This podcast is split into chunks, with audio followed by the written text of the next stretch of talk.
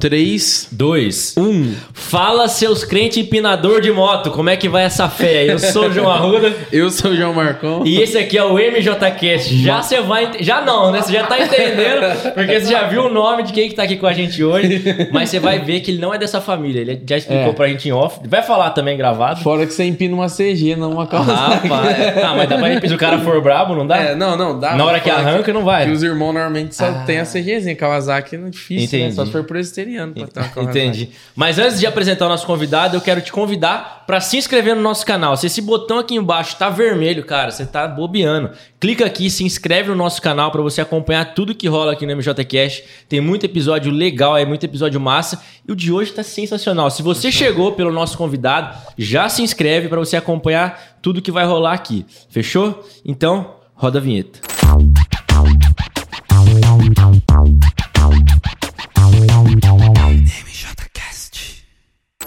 Isso aí. Top demais, né, Gil? E eu esqueci, antes da, de rodar a vinheta, de agradecer o nosso patrocinador Master. e eu Ah, não posso dar então esse bola não fora, esquece, né? Então agradecer a galera do Gente Boa, que mais uma vez está patrocinando esse episódio com aquele rango top.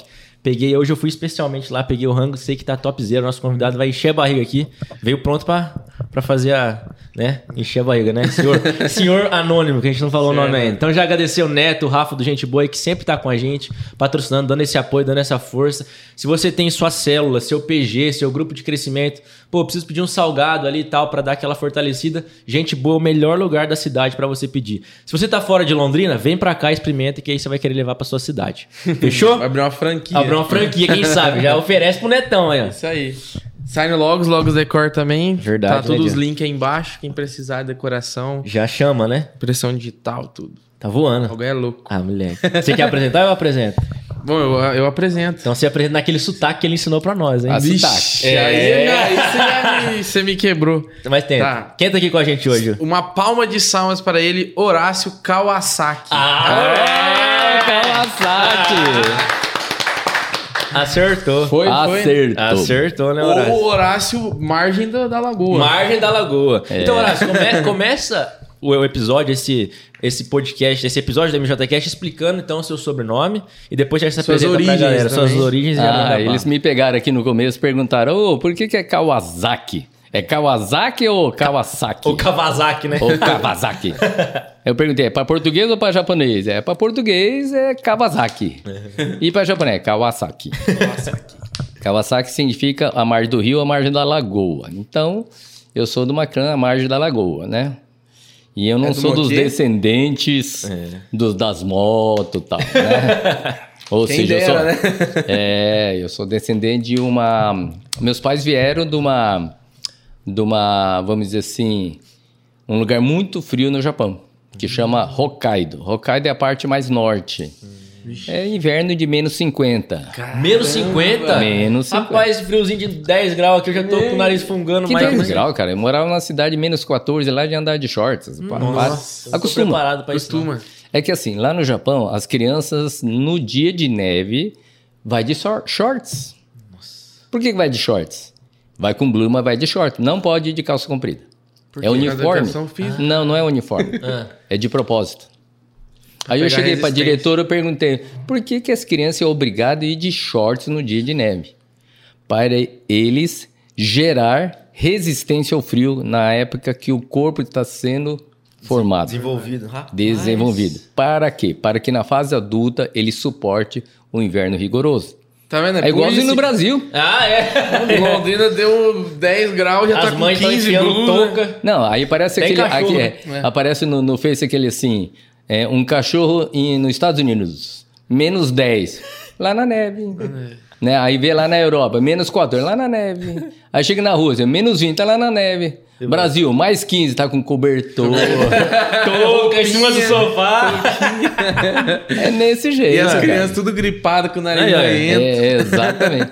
Mas hoje em dia a gente vai ver muitos adultos, ele pega renite, essas coisas com muita facilidade, porque na época que, a, que era para eles desenvolver não aconteceu, né? Aconteceu. E isso eu trouxe também um pouco também esse ensinamento para nós que somos cristãos. Como assim? Por que, que Jesus foi levado para o deserto? Para ganhar resistência à tentação. Correto? Correto. Então, toda vez que a gente entra num ambiente de guerra, de frio ou de dor, é um lugar que Deus está te dando a chance para sair mais forte. Amém. Então você tem que dar glória a Deus por você estar sendo forjado. Rapaz. Aí, Massa, né? Rapaz, nós no meio, é-. Você acha que ele fala só de áudio? Ah, e, e- e- e o Áudio? pessoal O que tá, que é isso? O pessoal não tá nem entendendo, tem um Eu monte não de sei o que é áudio, aqui. não, É. é, tudo bem. Não, eu tô outra, ó, aprendendo. nosso convidado veio aqui hoje, trouxe bala pra nós, né? A gente, em vez da gente É, é que eu presentear- aprendi, aprendi com Jesus que o melhor lugar do ministério é o assentar-se a mim. Então, traz bala que a gente assenta a mim. Ah, verdade. tá Isso é legal. Horacião, mas vamos começar, né, pelo começo aí da sua história. Você citou um pouco aí sobre as suas origens no Japão.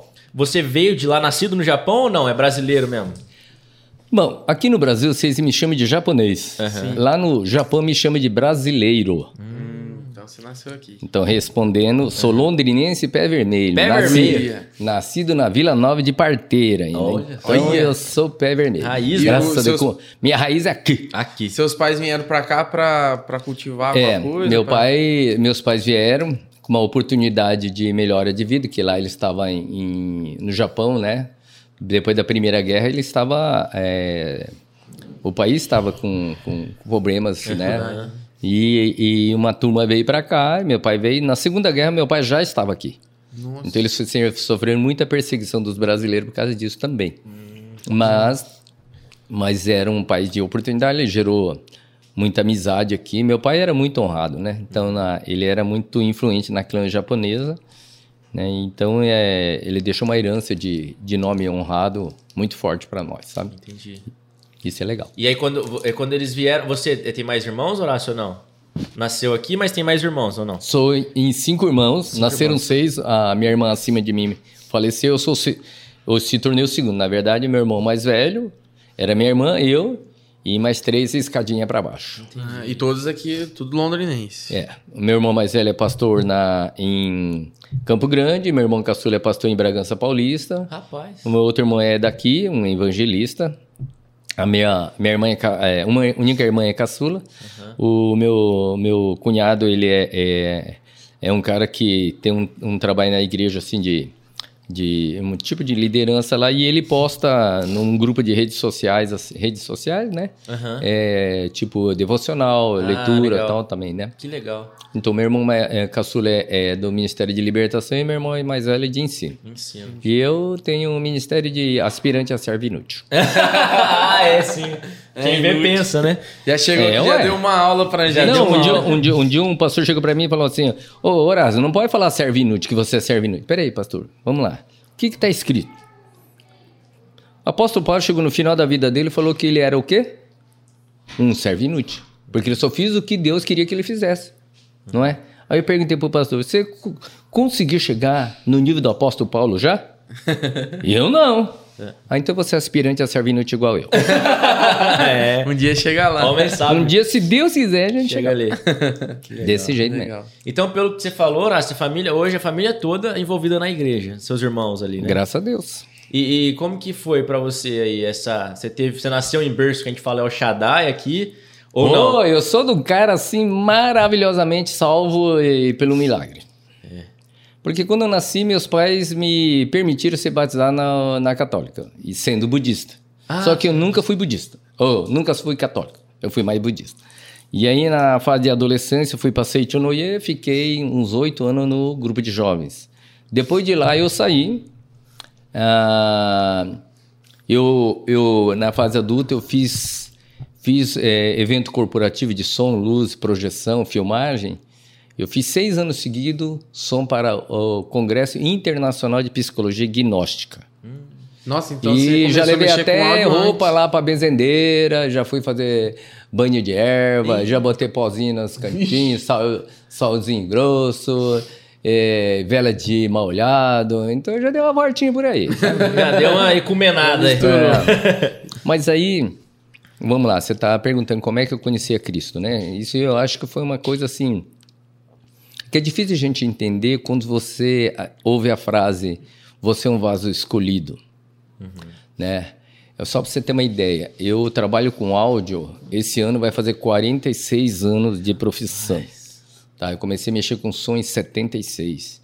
Né? Então, quando explodi a discoteca, se tornei o DJ de hoje, que era o discotecário, né? Aham. Então eu fazia discoteca, tinha casa de show, já tive já tive casa de show, tive banda de baile, já tive loja de áudio, já tive é, a maior empresa de sonorização da época, trio elétrico, palco. E quando vinha gente de fora, a gente fazia os eventos, né, de de som. Pra você ter uma ideia, em 93, que é há 30 anos atrás, eu quando veio Oficina G3 e Cates Barnett, eu fiz palco para eles. Nossa. Duas vezes. Eu fiz Matos Nascimento, fiz Brodo Simeão, 30 anos atrás. Não era convertido. Não era convertido. Tudo isso sem ser convertido. E como eu tinha loja de sonorização, que fazia instalação e tal, meu, quantas igrejas eu instalei som? Né? Aí, um dia, é, no- a minha empresa foi contratada para fazer o lançamento do CD do Ademar de Campo lá na Espaço Esperança. Não. E quando eu estava fazendo som, eu estava fazendo palco, ele deu um testemunho. E aquele testemunho achou lugar no meu coração e ele percebeu. Lá, de- lá de cima do palco. Lá- Ademar de Campos. E eu tava no palco, porque a mesa de som antigamente era analógica, eu ficava em cima do palco e o outro ficava no PA. Aí eu cheguei e ele percebeu. É, o Marquinho da Comunidade da Graça que fala isso, né? que eu, eu não lembro muito direito, mas ele falou assim que eu chorava igual uma bica d'água. e eu falei assim, ah, acho que não, hein? Porque eu era um cara difícil de chorar. E, e disse que ele colocou a mão na minha cabeça e começou a profetizar, mais ou menos assim, que eu era um vaso escolhido e que Deus tinha um projeto e um propósito para o meu ministério. E, e no meio assim da, da, de outros eventos, uns profetizaram que ia ser profeta no áudio, outros falaram que vi, me viu eh, ministrando com poder e autoridade atrás de um púlpito. E eu falei, ah, eu sou técnico de som, esses caras estão viajando na maionese. né? O meu pastor também da minha igreja falou que Deus ia usar né, o, o, o, a minha vida para restaurar eh, a adoração nos altares que estava derrubado. Pastor Davi já mesmo? Pastor Davi, Dani Bonilho, Pastor Samuel, Pastor Herbert, todos eles profetizaram. Quer dizer, em outras palavras, hoje eu sou o que meus pastores acreditaram que eu poderia ser. Então, o que, que eu, eu aprendi? É, que eu tô aqui um dia, eu cheguei a estar onde eu tô, não é porque eu quis.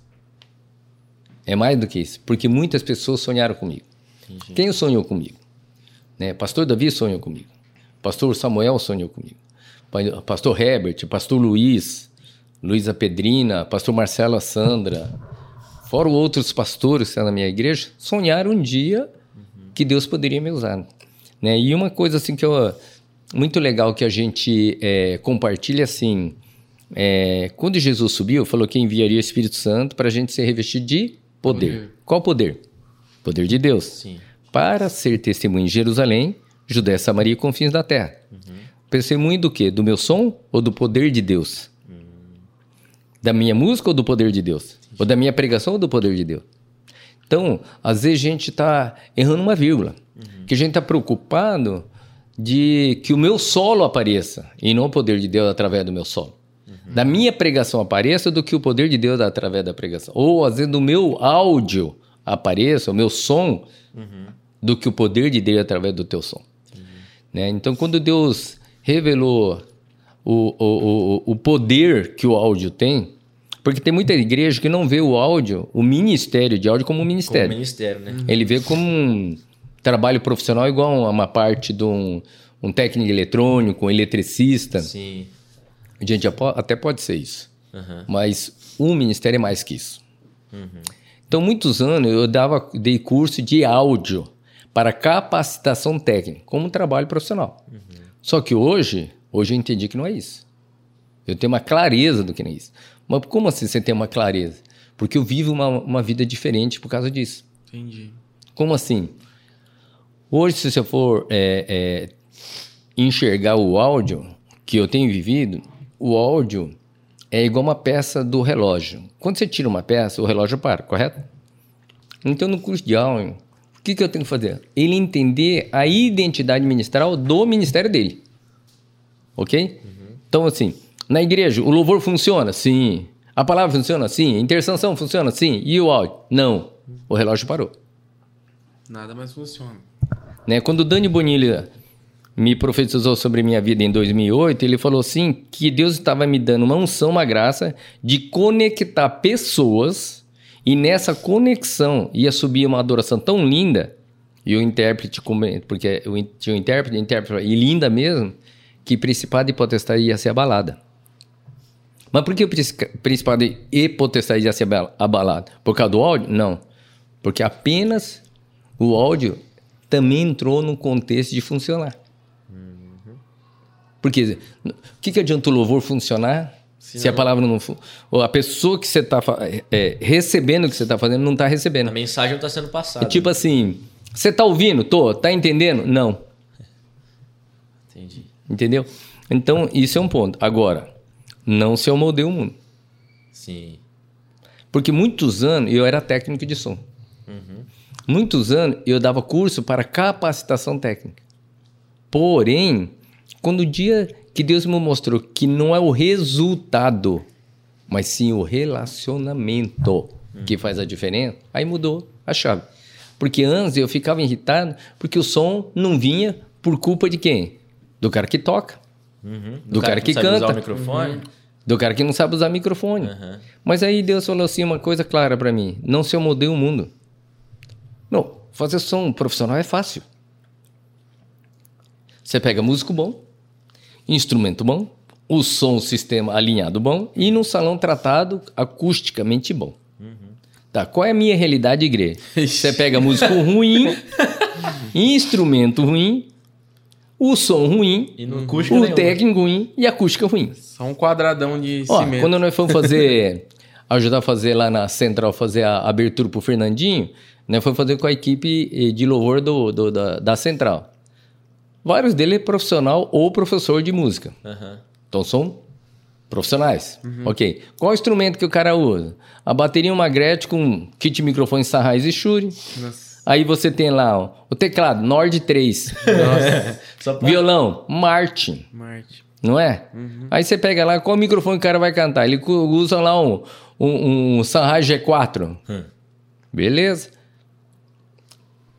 É um Celtinha o microfone. Aí você vai na igreja. Não, o sistema é com 12 lines de 12 polegadas de cada lado e só 16 caixas de 2 mil watts de grave. Ou seja, 32 mil watts de grave pra você brincar. E só pra deixar claro, central é presbiteriano, tá explicado, né? É. Não, e outra coisa. Não, e outra coisa.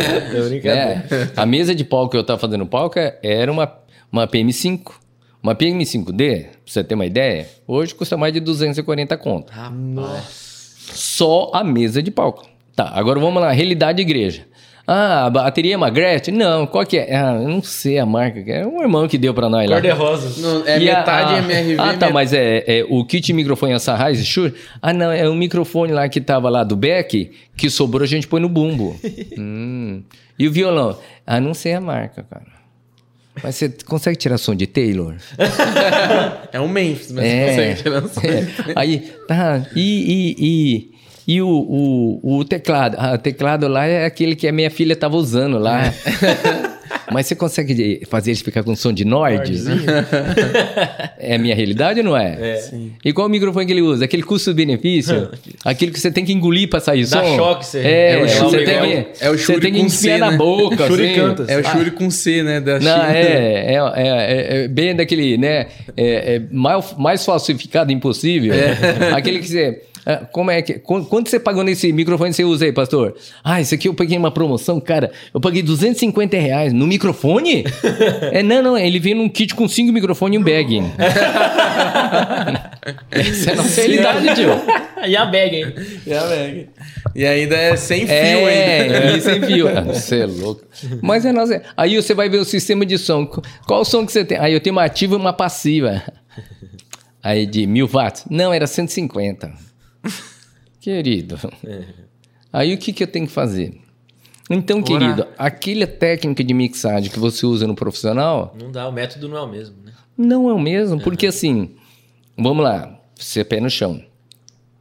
Qual é, o- qual é o problema que nós estamos tendo hoje no áudio nas igrejas? Se você pegar um barco, jogar lá na água, no rio, no mar, ele afunda? Não. Mas se a água entrar dentro do barco? Ele é funda. É, fundo. Tá, a igreja ir para o mundo, não tem problema. O problema é que os valores do mundo entrou dentro da igreja.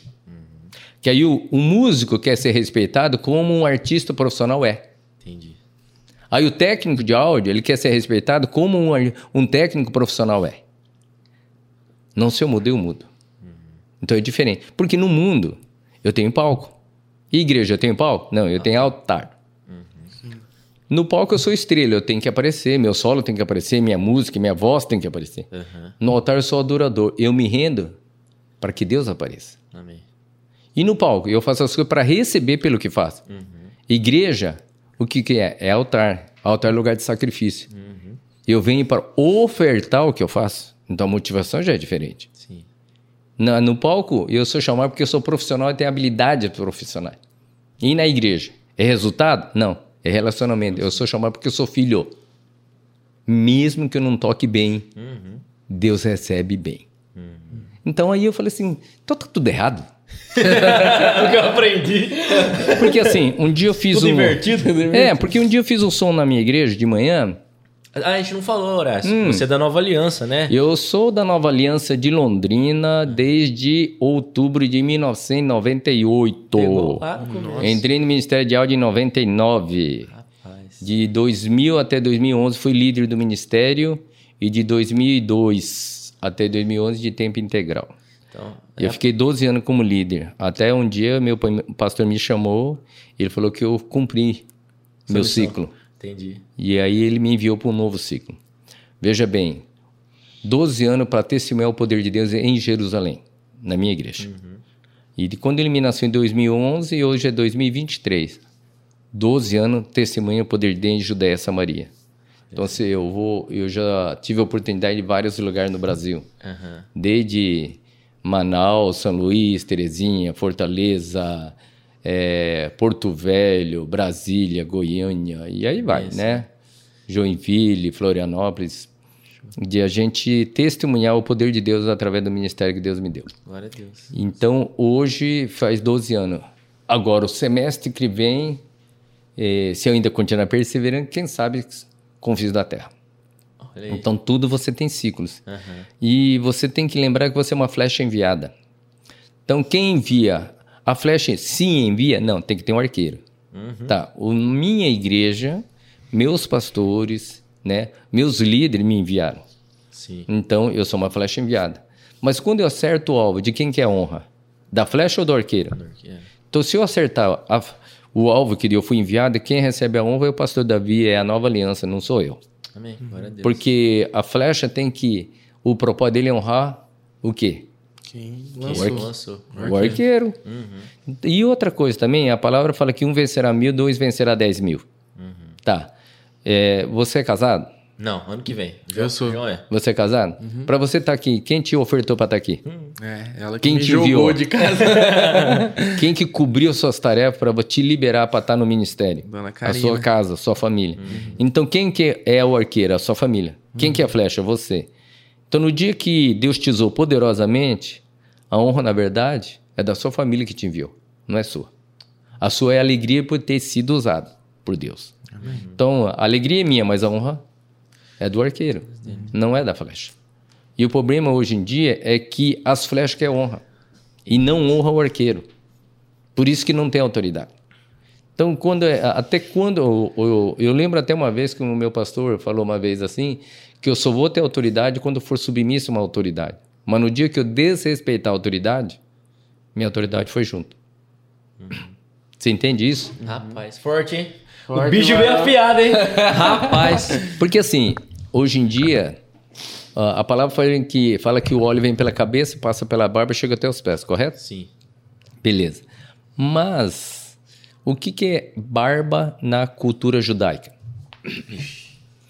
O que, que é o véu para a cultura judaica? O véu para as mulheres era a honra da mulher. Certo. E a barba? Do homem, honra do homem. Exatamente. Então, quando o óleo vem pela cabeça passa pela barba, o que, que significa? O óleo passa pela cabeça. Que é- O que, que é a cabeça? A cabeça é a liderança da igreja. Certo. Ok? Quem que é a barba? A honra. E você não está honrando, não vai chegar até você o que é derramado. Então, eu carrego hoje eh, eh, no que eu sou movido, por exemplo, por Deus, por cura, por profecia, porque um dia eu respeitei e honrei um profeta e eu recebi do que ele carrega. O pastor Samuel Ali é um profeta. O pastor Davi Amoni é um profeta. O Herbert Abel são um profeta. Então, quando eu servia eles e honrei eles, eu recebi do que eles carregam. Mas quando eu acerto o alvo, a honra é de quem me enviou. A honra é de quem derramou a unção deles, não a minha. Porque muitas vezes os caras falam, ah, mas Horácio, você faz um som legal e tal. É sobrenatural o que você faz. Sim, por quê? Porque é o Espírito Santo que faz, não sou eu. eu esse ano eu estou fazendo, é, tendo experiências é, é, do mover do poder de Deus tão sobrenaturais, tão maiores do que eu já tenho experimentado, porque a pastora Lígia falou no começo do ano para mim uma coisa que saltou, sabe? Ela falou que não estamos vivendo dias normais. Vive- vivendo dias sobrenaturais de um grande derramar do Espírito Santo. Tudo bem. Até aí, mas fala a verdade. O Espírito Santo está sendo derramado em, em criança, em adolescente, em- na África, na China, Sim. na Coreia, na Índia, no Brasil, no mundo inteiro, não só aqui. Ou seja, se cumprindo os sinais da vinda do Senhor. O, o, o Mar Morto começou a dar peixe. Sim. A novilha lá, né? Falaram. né? E a gente dá risada, mas a gente tem que ter temor, né? Vai torar. Eis que tô a porta e bato, Bato, cara. é verdade. Maranata. é. E tem gente brincando de ser crente. É verdade, não dá, né? Então, dá assim, mais. quando eu entendi isso, então significava o quê? Que a técnica que a gente usava no mundo não servia. Sim, Mas, e outra? Tira cinza da sua experiência passada. sim. Como assim tira cinza da experiência passada? Cara, isso aí é uma coisa fantástica. Uma semana antes, eu fiz o som, ajudei o pessoal do Bola de Neve a fazer som. Beleza. Uma mesa Pro 2 da Maidas. Ah, Maidas é. Mais, tá. É mais, mesa de mais de 200 mil, uma mesa. Aham. Ah, beleza. Aí você vai lá, 12 mil watts de grave, né? Beleza tal. Aí, no outra semana, eu vou numa igreja que tem duas passivas e duas ativas. Uhum. Se eu não tirar a cinza da minha experiência passada, eu vou fazer comparação. Deus não consegue me usar. Entendi. Tá. Lá na época que, né, em 2000, que a gente começou a ter o mover profético na cidade, né? Aí eu trabalhei na Rádio Gospel, a gente começou a encher o Moringão de gente, curas e tal. Beleza.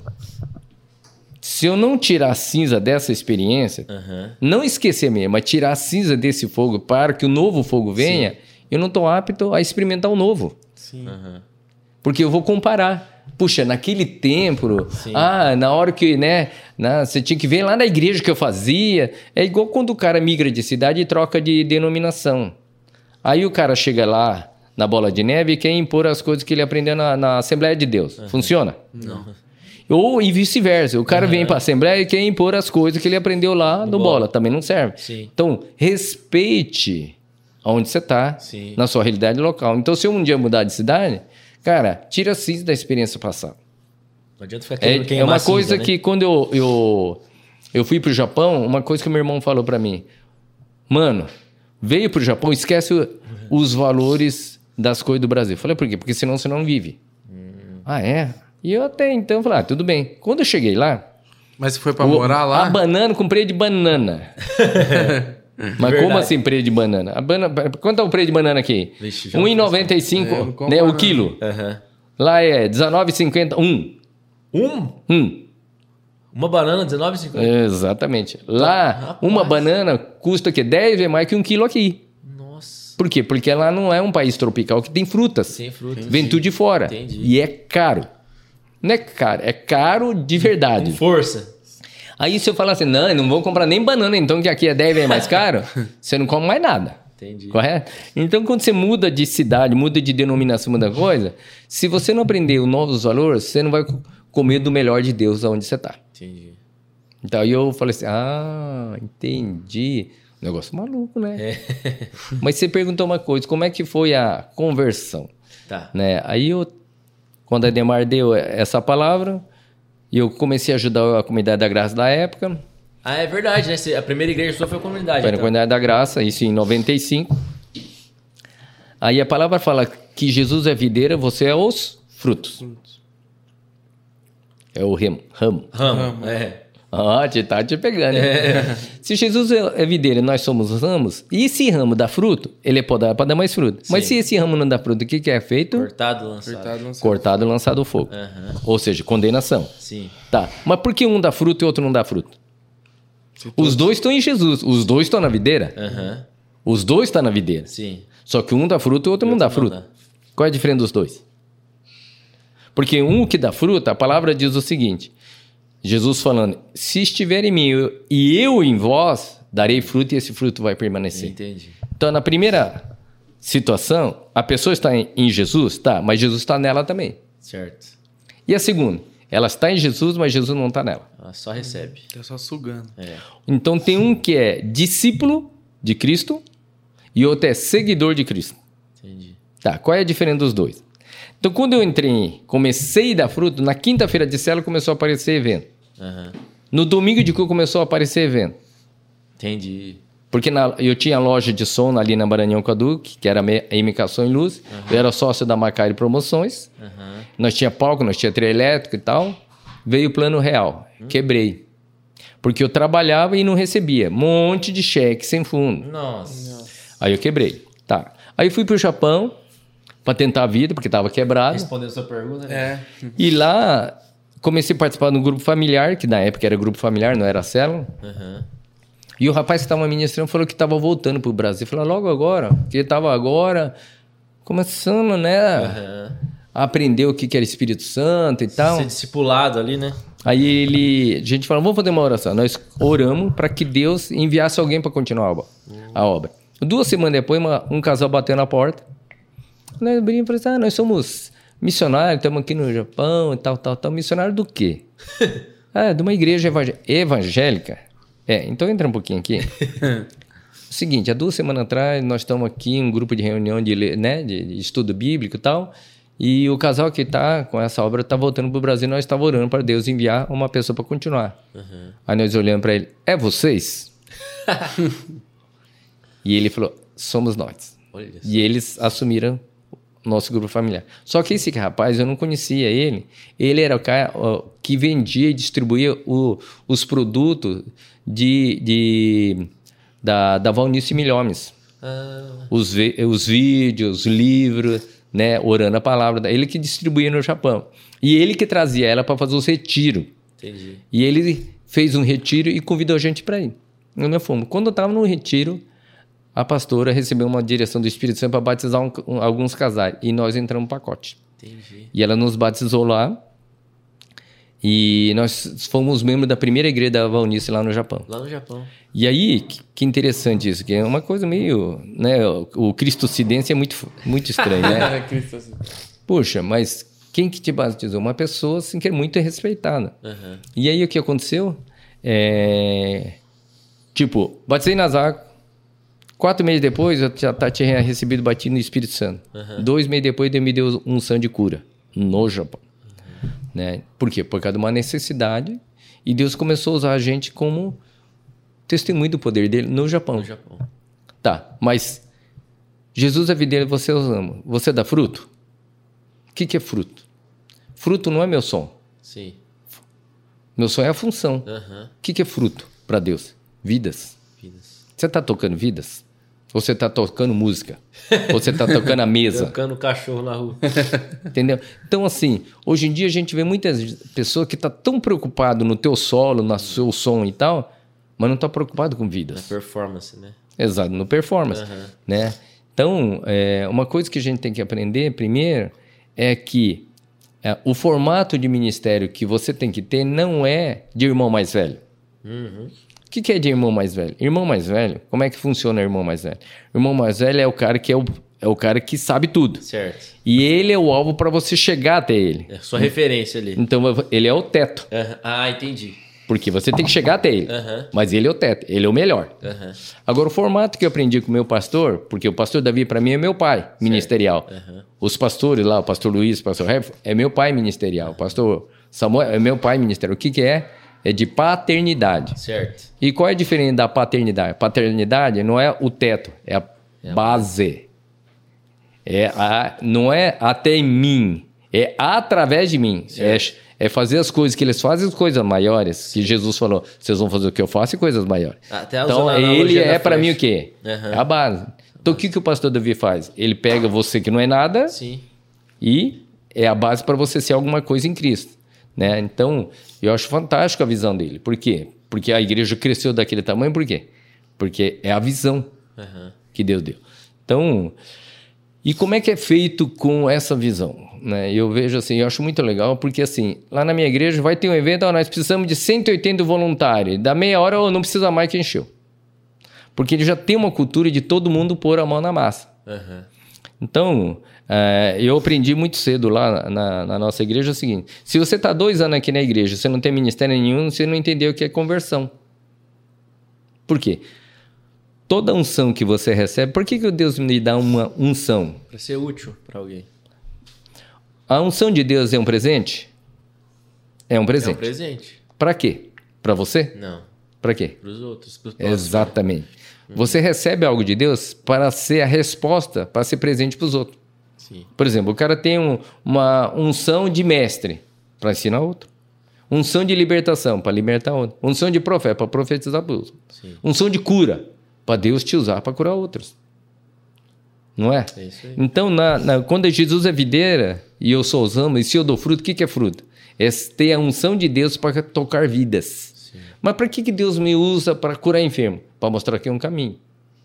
Não, não para mostrar que eu tenho unção de cura. Sim. Ó, você está sendo curado, sabe por quê? Porque Jesus te ama e Ele quer o seu caminho para casa, para a eternidade. Você quer seu caminho? Você quer Ele como teu caminho? Ele está fazendo a ponte.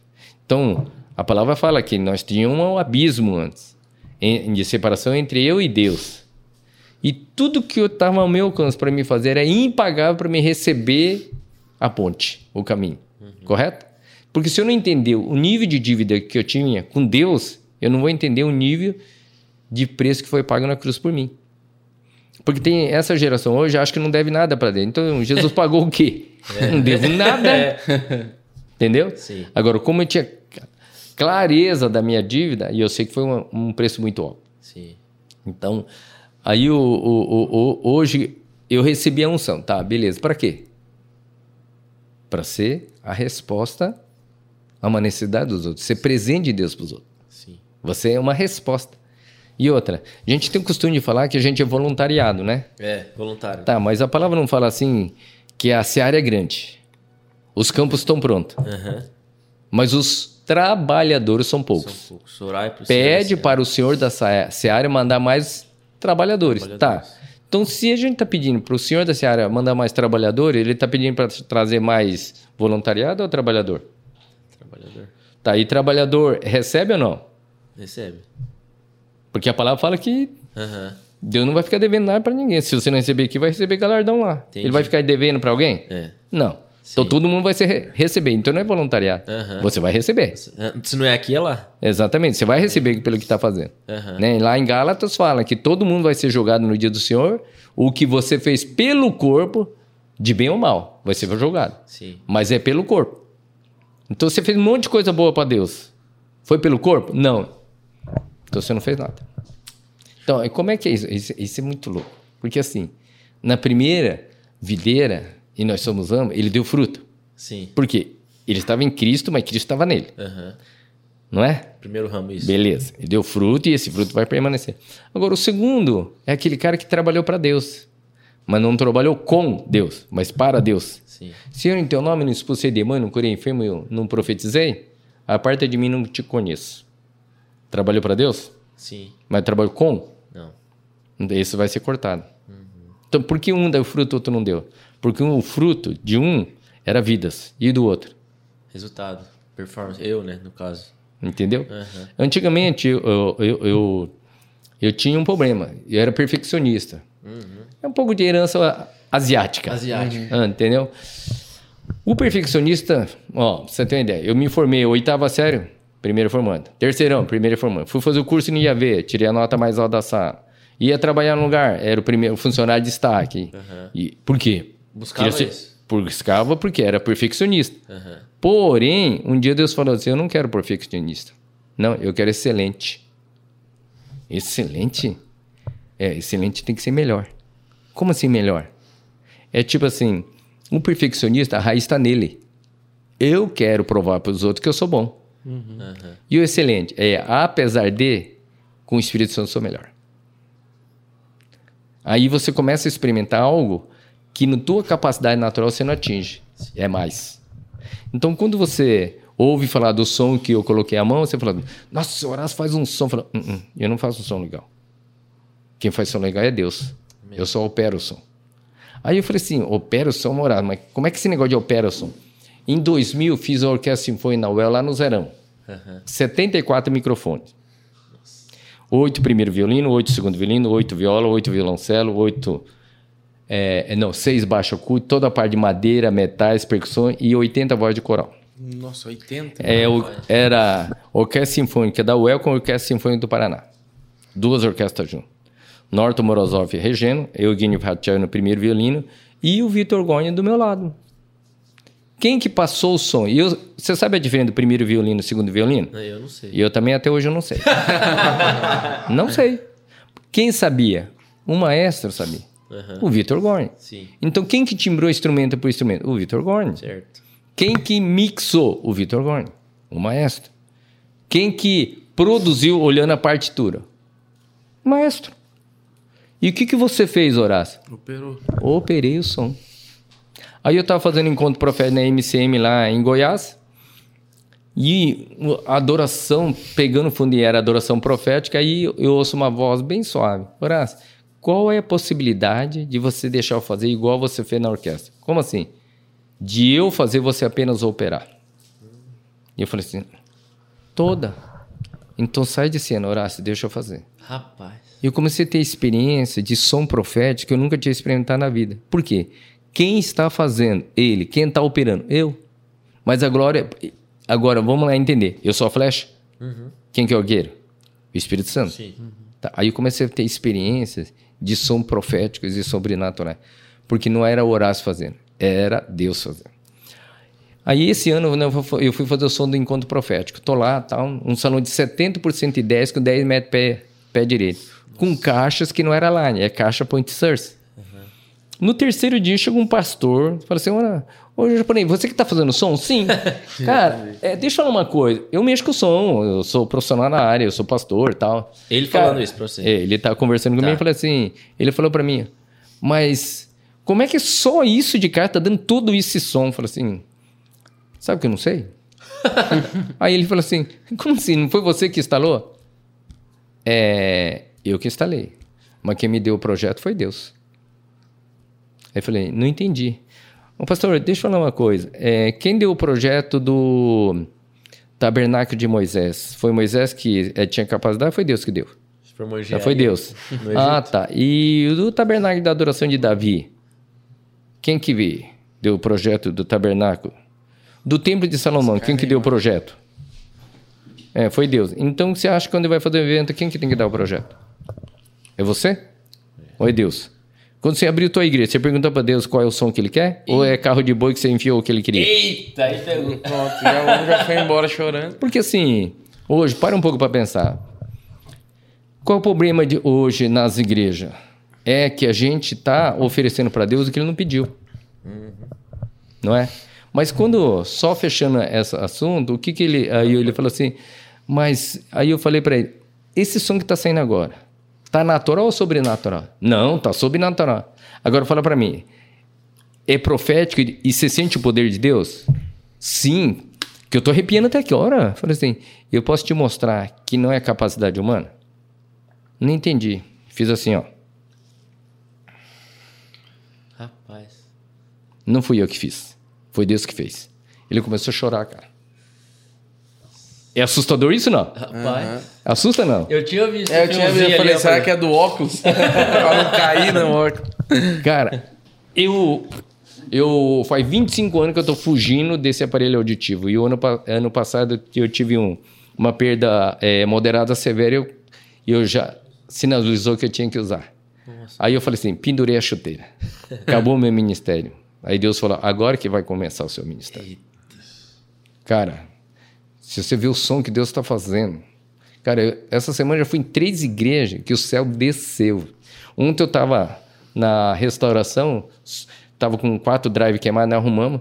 Aí ficou eu Rafa ontem lá, eu só botei uma música pra tocar, cara, a presença de Deus vem tanto forte na medição, e ele, ele tava arrepiando, nós dois sozinhos na igreja, e é um som descendo, eu- ele falou assim, japonês, eu tô me arrepiando inteiro, o que que é isso? Eu falei assim, é, poder de Deus, né? Cara, é Não, ô João, é assustador o que Deus está fazendo. Assustador. E eu e o pastor Vinha lá no Instituto Cefa, faz oito anos que eu tô lá, né? Aham. E- É, inclusive o Vini teve aqui já e falou um pouquinho, É, pode e- falar aí. Mas... Então, assim, é, aí em 2011 meu pastor me enviou. Ah, então vamos voltar, vai, pra história. Ah. Você tava no Japão, vamos voltar antes, né? Você se converteu na comunidade da graça. Isso, depois eu fiquei lá, fui para Vanice e depois, quando eu tava lá, ah, estourou a economia da bolha. Lá. lá no Japão, Certo. ou seja, as finanças começaram a ser quebradas lá, as, fe- as indústrias começaram a se fechar e um monte de brasileiro começou a morar na rua, Ah, na desempregada. rua? É. Aí um- uma empresa daqui chama Retrovisa Ah, me chamou. Aham. para gerenciar a empresa aqui. Aí eu falei assim, Deus, tá tão bom aqui, mas eu tenho que voltar pro Brasil. Se for a sua vontade, eu quero três sinais. Eu quero que o meu pastor confirme, a minha esposa confirme e as passagens sejam a mama- alguma maneira de eu arranjar as passagens para voltar, porque eu não tinha dinheiro. Deus fez os três. Olha só. E a minha esposa, quando recebeu que era para voltar, eu falei assim, então amém? Ela falou, é, amém, né? Eu falei, Deus, esse aí amém eu não gostei não. Passou três dias, ela chegou, falou que sonhou, vendo a gente voltando, e Deus deu Filipenses 4,19 para ela. Né? É, que nosso Deus, segundo a sua riqueza e glória, suprirá todas as suas necessidades em Cristo Jesus. Eu vim para cá sem um centavo, cara. Devendo as passagens. Que ano que era isso, Horácio? Você lembra? Hã? Ano? Que era? 98. 98. né? E eu cheguei aqui no final de setembro, em começo de outubro, no dia que o pastor Davi estava assumindo a nova aliança, quando o pastor Samuel estava passando para ele. Você, você casou aqui em Londrina, conheceu ela aqui e tudo. Conheci, não, eu conheci ali na, na Mato Grosso com a Celso Garcia no ponto de ônibus. Pô, perto de casa ali. no ponto de perto do ônibus. Espaço Ai, que Esperança, tava ali. É, primeiro som do Espaço Esperança, que quando tinha aquelas torres lá em cima, eu que montei as caixas. Eu e o Álvaro Macari. Eu que soldei aquele multicabo, primeiro multicabo lá, que era na torre do meio lá. Eu que fiz aquele treco lá. Olha só. Aí, meu pai falou alguma coisa do Apocalipse que ele comprou, que foi o primeiro com Sim. você também. Quem que é teu pai? Luizinho, pô. Ai, meu Deus. Luizinho Filho Edeir. de, filho do Luizinho. O teu pai trouxe um. É porque eu, eu tinha ah, aquele que replicava as fitas cassete e o Esse tape mesmo. rolo. Era isso mesmo. aham. Aí ele chegou levando lá em casa os tapes de rolo que trouxe lá de Washington. Eu coloquei lá e fiz as cópias. O- Os, as fitas cassete que teu pai vendia da, da Apocalipse, eu que gravava. Olha aí. Que massa. É, ve- e você é filho de quem então? Não, eu sou filho do Zé. Sou filho do E aí, Zé. tu, e aí, filho de quem agora? Né? Mas assim, a gente tem muita história.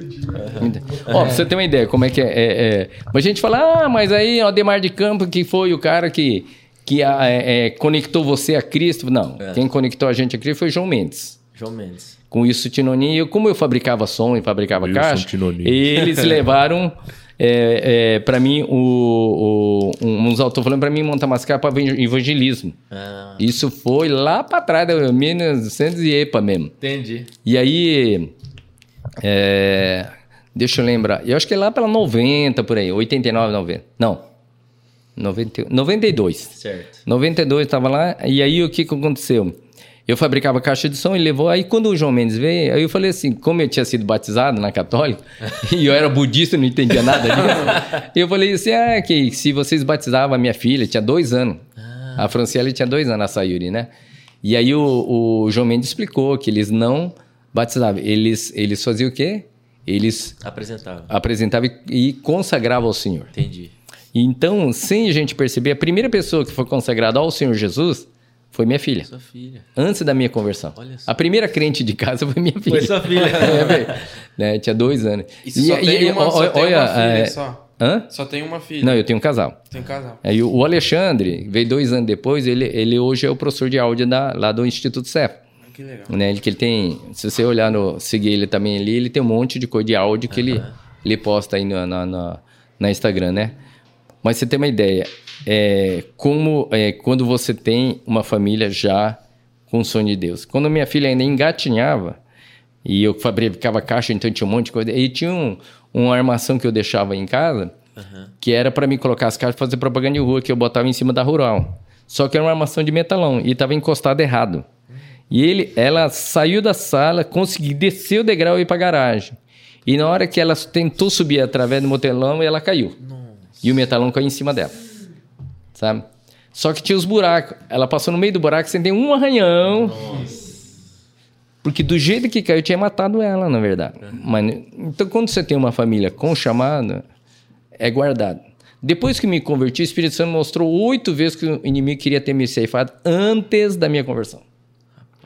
Ou seja, você é um vaso escolhido, querido. Você é protegido antes de você se converter. É muito louco isso, cara. Não, é muito louco. Aí eu vim para Londrina. Retroviso. E aí eu comecei a gerenciar a, a Retroviso. Aí o Robson Vendrame, ele era da Nova Aliança. Entendi. E eu não conhecia a Nova Aliança. Aí um, um dia o, o Robson convidou eu ir para Célula. Aí convidou eu ir para Célula e tal. E eu até me perdi no caminho e tal, onde era, eu cheguei atrasado.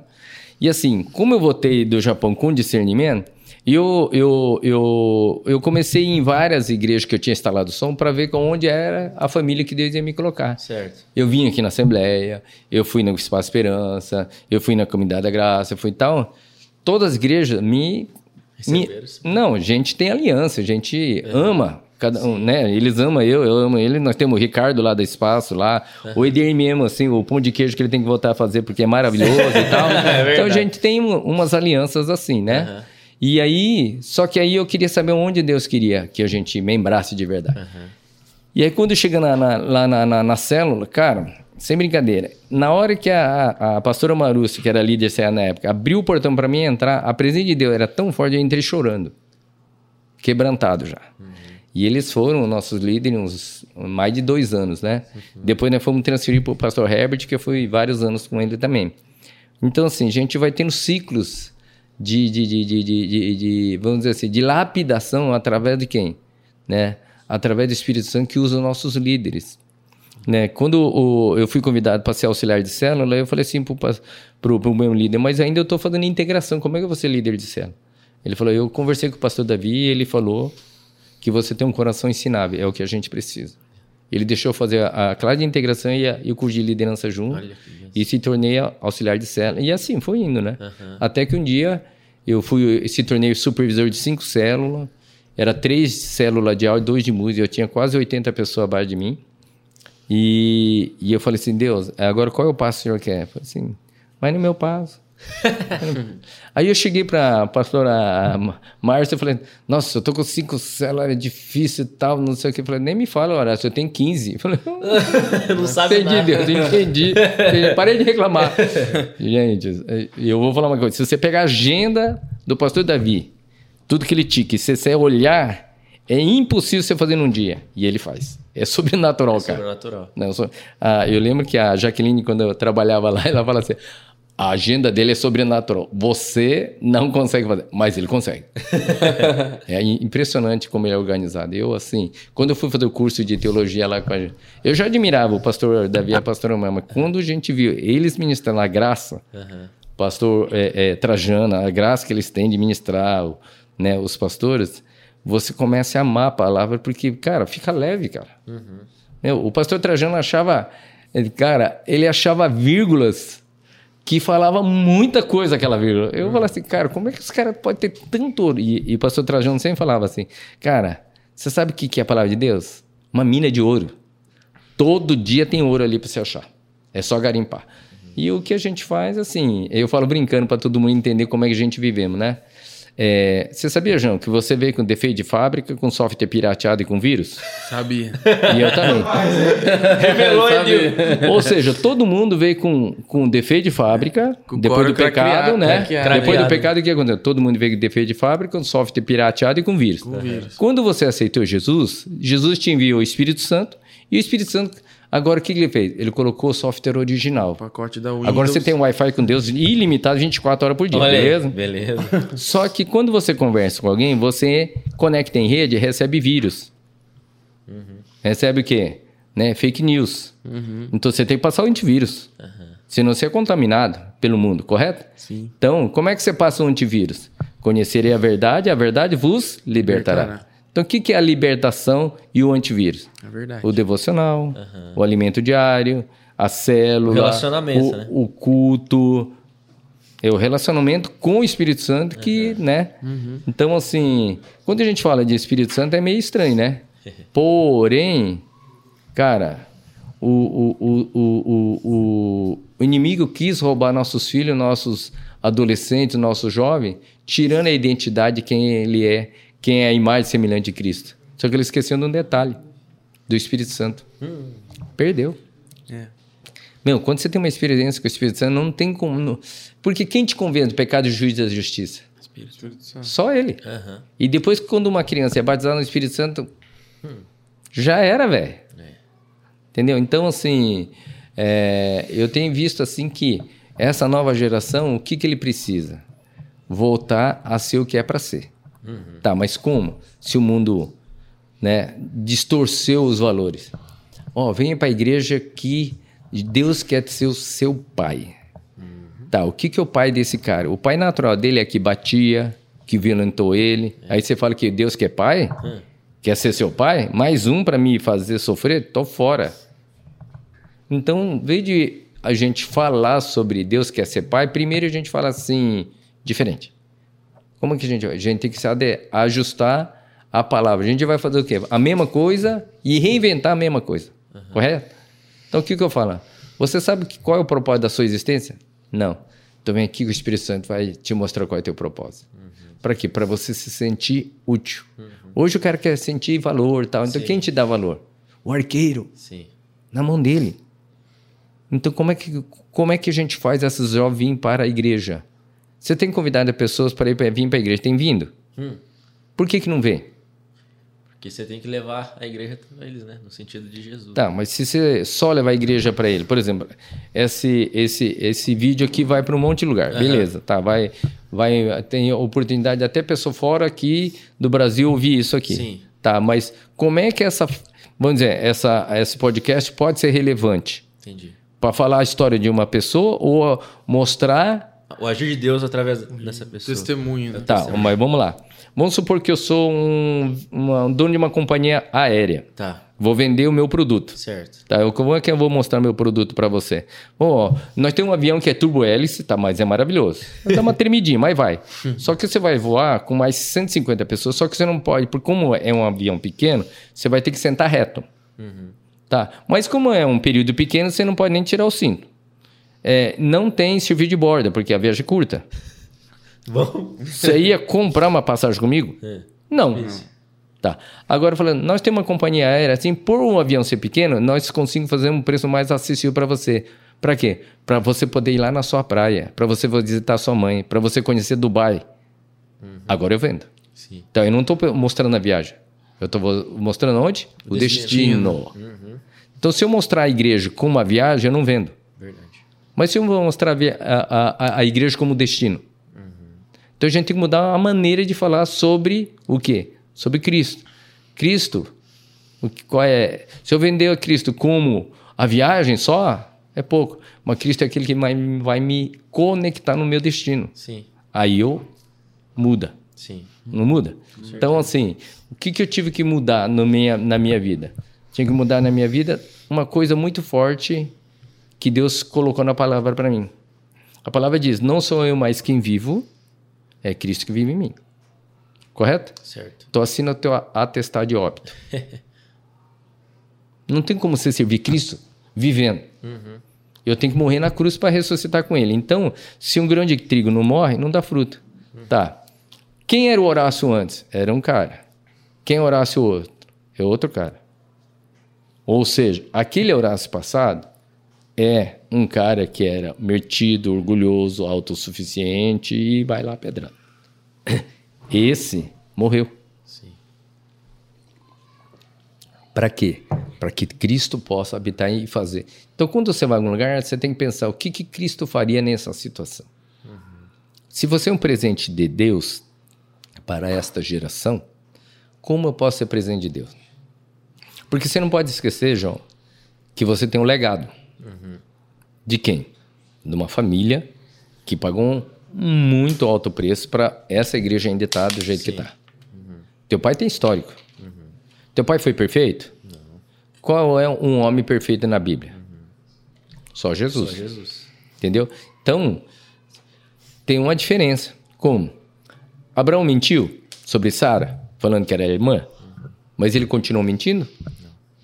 Ad- é, Davi adulterou com Betseba, mas continuou adulterando? Saulo matava cristão, mas continuou matando? Então, onde teve? Teve uma conversão. Certo. O problema é que a geração de hoje, ele quer vir para Cristo sem renunciar ao passado. Quer continuar fazendo a coisa que fazia. Sim. Que é o que você falou, né? O- a água tá entrando no barco. Aí é o perigo, né? Exatamente. Aí vai falar assim: Senhor, em teu nome, a parte de mim, não teve relacionamento. Porque quando eu tenho relacionamento com o Espírito Santo, não tem como você viver a vida antiga. Não, nós estávamos hoje lá na, lá na Sonkei, lá conversando e tal. Chegou aqueles técnicos de São Velho. Eu falei, ai meu Deus. Nossa, nós chegamos. Aí o, o Carlinho vendedor. Não, eu lembro lá que o Horácio chegava lá, botava umas caixas de som assim, assim, o som via, fazia quadrifônico e tal, tal. E falou assim: Ah, filho, não fala não, não fala não. Não, você lembra? Eu falei: Não, não, não. Lá na porteira. Ah, Falou. você fazia lá, lá na com o Fred Júnior, com não sei o quê, e Ah, aí foi falando lá: entendi. New Time, balancei. Ih, balanceiro, né? Eu, eu, é que eu, na época eu era o cara que dava assistente em todas as Todas casas as de show. boates, tudo aí. Não, você pegava Pegasus, Balancê, Porteira, New Time. New Time, né? E aí. Kalahari. Ah, Kalahari, eh, Baturité, e aí Mas vai. o irmão fazendo propaganda. Não, né? Bate você antigo. uma, você ter uma Sobrou ideia. alguma? Não, é, é, eu, eu- eu já fiz, ó, pra você ter uma ideia. Quando a Xuxa veio eh, aqui no- em Londrina para conversar, fazer não sei o que, com a promoção da Folha FM, e quem foi fazer o som lá? O, o Macari Promoções, Ah, que era sua sócia. que eu era sócio. Nós chegamos lá na Kalahari para fazer o som. Aí quando teve, em, no- em 80, você lembra que teve a, a, a Associação de Banda e Rock Londrina? Bom, eu não lembro, porque eu sou novinho, mas, mas Então, eu era técnico da associação. na associação. É, hoje, hoje o Horácio já é, é- já é história lá do Museu de Londrina, já é histórico no museu. Tem então, história. assim, eu vou falar uma coisa pra você. A gente teve influência em Londrina em várias áreas. Na época de 76, e começava aquelas é, coletâneas de Dance 1, Dance 2, que eram as fitas cassete, Aham. tinha um rapaz que era radialista, recebia os, os vinis de divulgação e tinha um rapaz que fazia coleção, quer dizer, selecionava as músicas mais legal e essa seleção do cara fazia o Dance 1, Dance 2, Dance 3, Entendi. lá, lá, ele vendia as pirateagens na época. E esse cara influenciou o gosto pelo dance em Londrina. O nome desse cara é Horácio Kawasaki. olha. Sem eu saber, cara. Aí depois em... Oit- É, isso foi em 76. Depois em 86, a Associação de Banda de Rock. Eu me influenciei aquela geração, Entendi. sem saber. Mas porque aí em 96 eu me... Começa o processo de conversão. É tudo ciclos, Aham. né? Aí em 96, aí vai para 2006... é- Entendeu como é que Deus faz as coisas? E hoje, assim, aquele tempo atrás eu era referência em alguma coisa secular. Aí fazer renúncia dói. Vixe. Largar Então, tudo. tipo assim, ah, você fez isso e tal, tal, tal, tal. E tem hoje que a turma fala isso como um prêmio. É. E, e apóstolo fala, você fala que é como perda. Porque ele falou o currículo dele e ele falou, considero como perda por causa do meu chamado e por amor a Cristo. Não é isso? Sim. Então, assim, se você chega sento perto de um cara que fez o casamento do Galvão Bueno, que fez som da festa pro André Valadão. Ele já fez som desde, né, Fernandinho, Nível Soares, Azaf, Ademar, é, Antônio Cirilho e, e etc. né? E você chegar para um cara e falar assim, renuncia tudo isso aí. Entendeu? Assim. Porque eu tive a oportunidade de fazer evento e sentar junto com profetas, Aham. né? Com, com Randy Clark, né? Ah, o mês passado eu estava regulando o microfone para Todd White, entendeu? Então, é, de fazer evento e sentar e comer junto com o David Keelan, com no outro evento com o Antônio Cirilo, com o Azaf, com o Ademar, com o Fernandinho, com o Nível Soares, com o Resgate, e aí vai. Sim. Com o DJ PV, e, Rapaz. entendeu? E para chegar lá e Deus falar, não é isso que eu quero. Porque um dia eu estava fazendo um evento, e aí o Espírito Santo falou assim: O que, que você está fazendo aí? Tô fazendo adoração. Isso aí é adoração? Como assim? Se isso é adoração, um show sertanejo aí é adoração. Mas por quê? Porque o cara vai se emociona, até chora. Mas volta para casa com o mesmo caráter que entrou. A adoração é mudança de vida. E o que, que, é, o que, que é adoração? É minha igreja. E eu quero que você sirva a minha igreja, a minha noiva. Cara, eu renunciei o meu lado profissional para servir a noiva. Eu tenho ido nas igrejas para ajustar, arrumar, para ajudar o- os meninos da- do áudio perder a, a insegurança. Para quê? Para restaurar o altar de adoração. E aí, o- aí tem que fazer renúncia. Entendeu? Sim. Até novembro do ano passado eu era consultor da Sunrise. E aí Deus fala assim para mim, Abre a mão. Não, não falou acabou. Você abriria mão disso por amor a mim? Ah, entendi. Entendeu? Aham. Porque um dia eu fiz um som na minha igreja, de manhã o som foi maravilhoso. Aí cheguei à noite, tinha um cara novato, não fez metade do que eu fiz. Aí eu fui conversar com Deus. Ô Deus, é, hoje de manhã meu som tava legal, né? Deus falou, tava. E, e minha oferta também tava boa. É, até que tava. aí fiz uma pergunta que eu não devia ter feito. Melhor que desse cara aí, né? Olha o publicano aí. Sabe o que, que Deus falou? Ah, Melhor que desse cara? Não, mas meu som tava melhor. Mas a oferta não. Não entendi. Horácio, o que, que eu falei pra você? Não se eu mudei o mundo. Tá, e daí?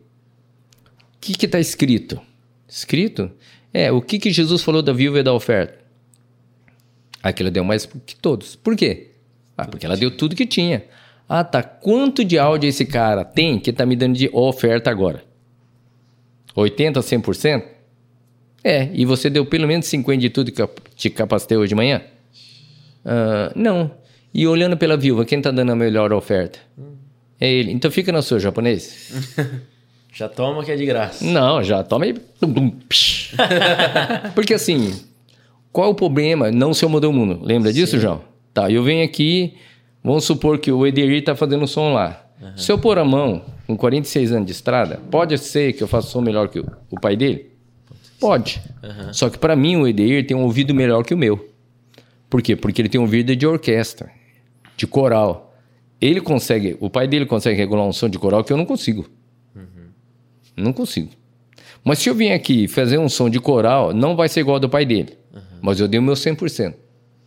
Sim. E talvez perto do pai dele, então foi minha oferta foi maior. Só que se eu vier aqui fazer um som, talvez de louvor, com uma pegada de batera tal, talvez eu faça um melhor que o pai dele. Só que o pai dele deu 100% e eu não. Agora o pai dele que dá a melhor oferta. Sim. Então a gente tem que aprender a honrar como está escrito. Sim. E não porque eu acho. Você vê que diferença? É, não é o resultado, né? É o que você falou no começo. Da Exatamente. E qual é o problema que nós temos entrado para a igreja? Principalmente quando a gente conversa com pessoas velhas de ministério. Não os ovelhas, mas ovelhas. Ovelha velha. Não é?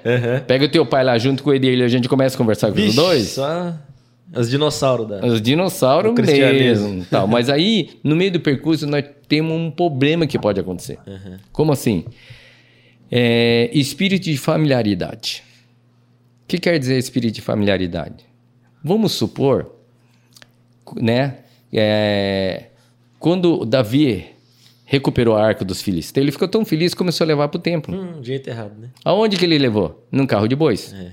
Tá, mas por que, que ele pode ter errado em de levar em carro de bois?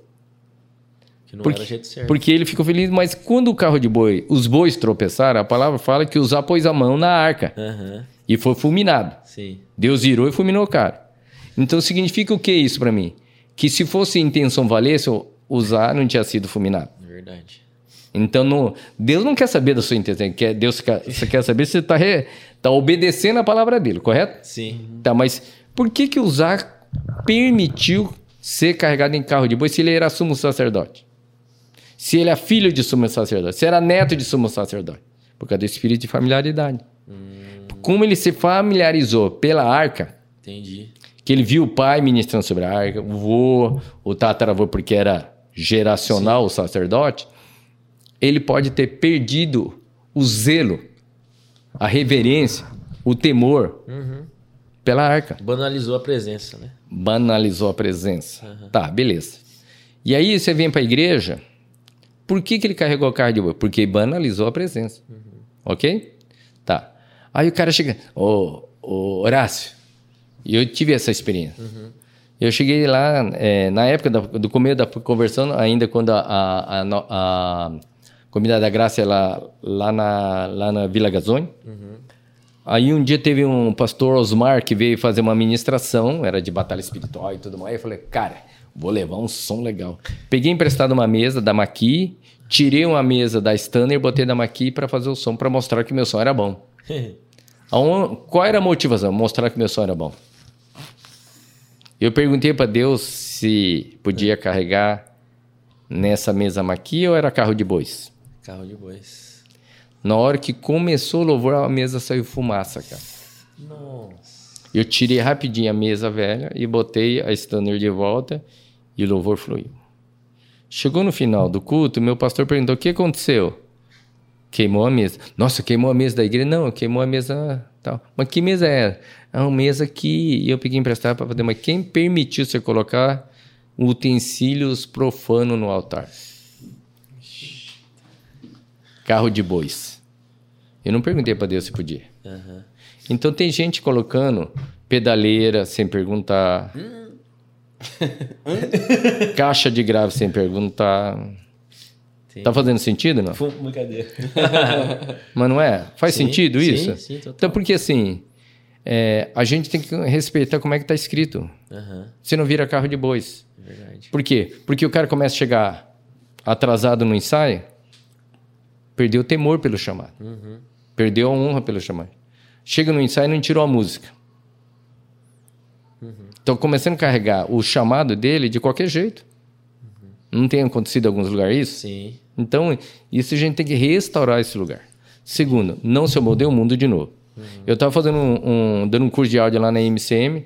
Na quinta-feira tem um, um, um A culto. MCM, qual que é mesmo, Horácio? Missão Cristã Mundial É, da- do José Rodrigues. lá. O José Rodrigues é o pai do pastor Heber, é o fundador do Ouvir e Crer, tá?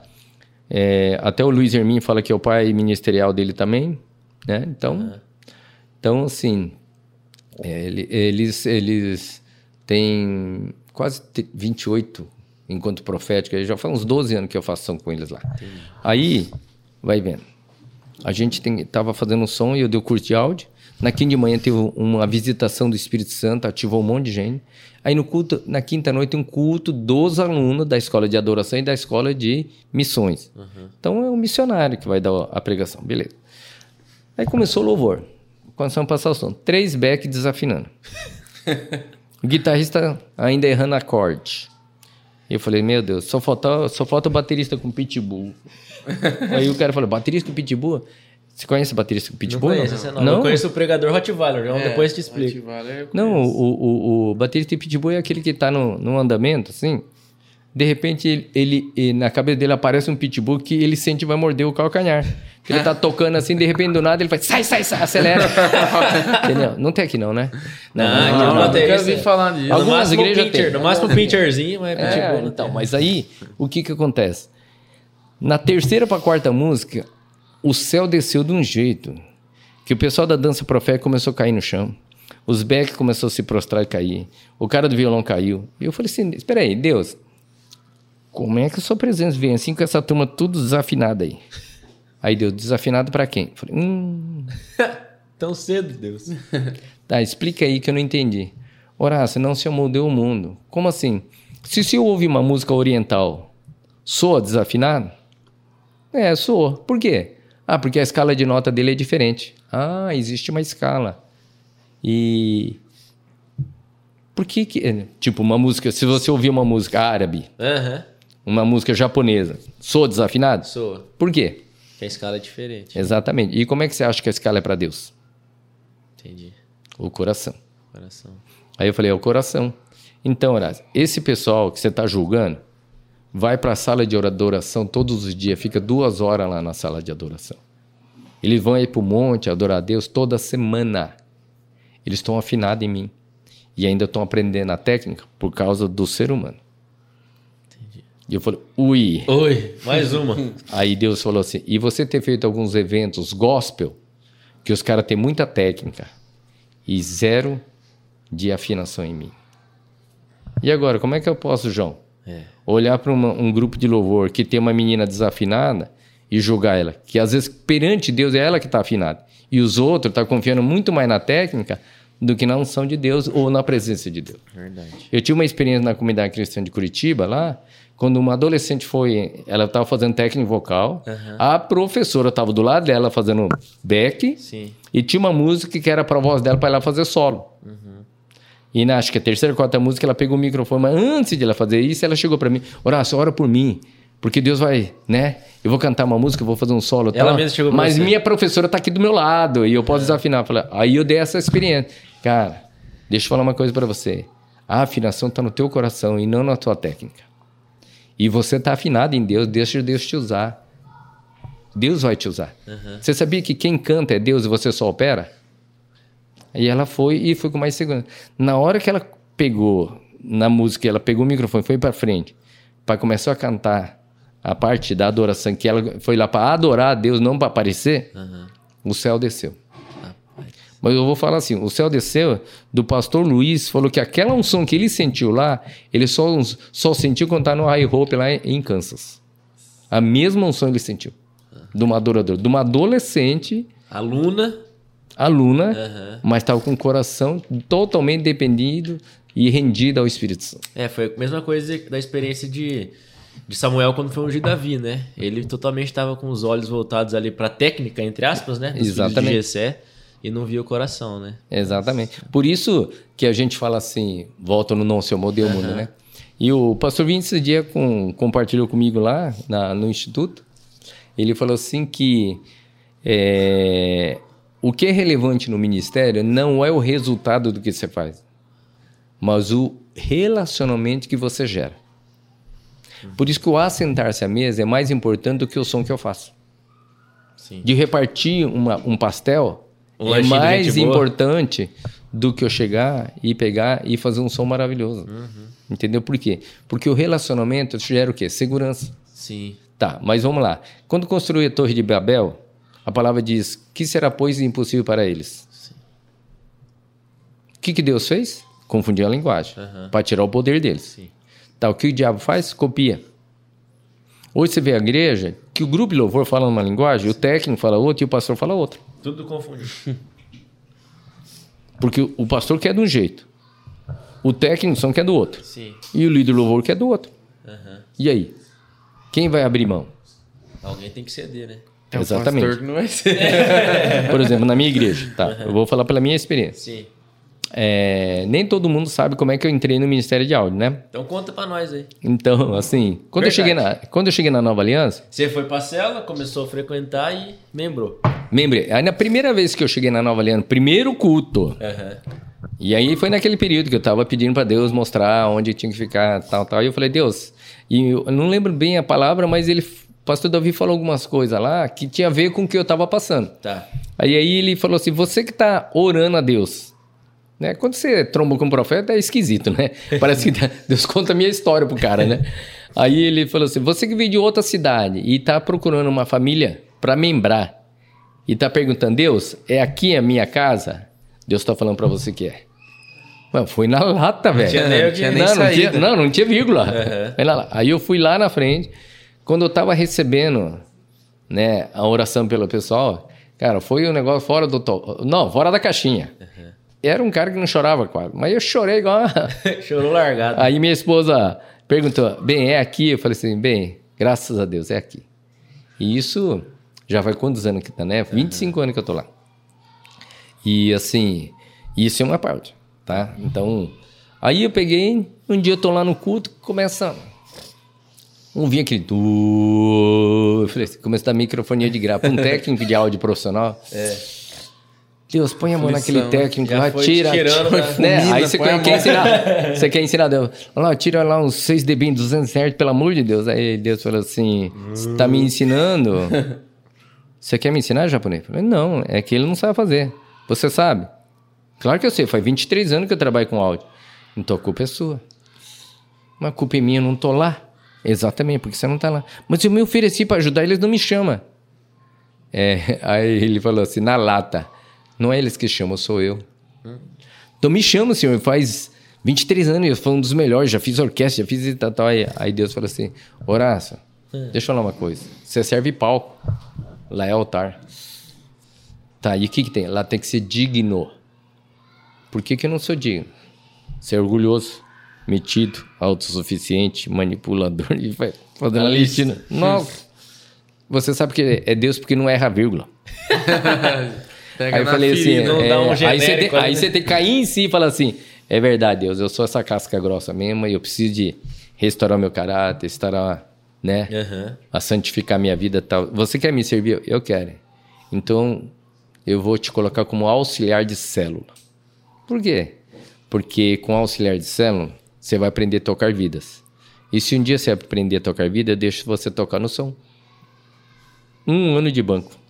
Rapaz. Um ano de banco. Um ano de banco sendo tratado por Deus. Por quê? Lembra que eu falei que nós somos flecha na mão do arqueiro? Tá- Então, assim, quando você assi- assiste um filme de guerra na época medieval, quando vem um, um- um tribo inimigo lá, sei lá, aí os caras chegam, arqueiro, e solta aquele monte de chuva de flecha. Tá, ele já jogou a flecha com um alvo específico ou jogou ao vento? Aleatório.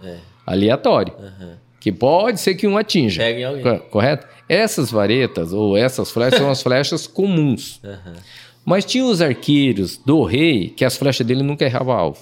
Correto? Sim. Tá, por que, que essas flechas eram diferenciadas? Por causa da vareta. A vareta tem que ser muito mais reta. Porque se vocês pegar uma flecha com a vareta torta, eu não atinjo o alvo. Tem que ser uma flecha de vareta perfeita. Sim. Aí tem um- um- uma chave de ouro aí. A ponta da vareta pode ser o seu, sua unção e seu caráter. Mas a vareta. Não, a sua unção e a sua técnica. Certo. O caráter é sua vareta. Qual é mais importante? A unção ou a técnica? Som. A técnica. Sabe por quê? Por quê? Eu quero ser intérprete de um, um pastor americano. Fala inglês? Nada. Não, mas- mas... eu tenho unção, muita unção. É, mas técnica nenhuma. Entendi.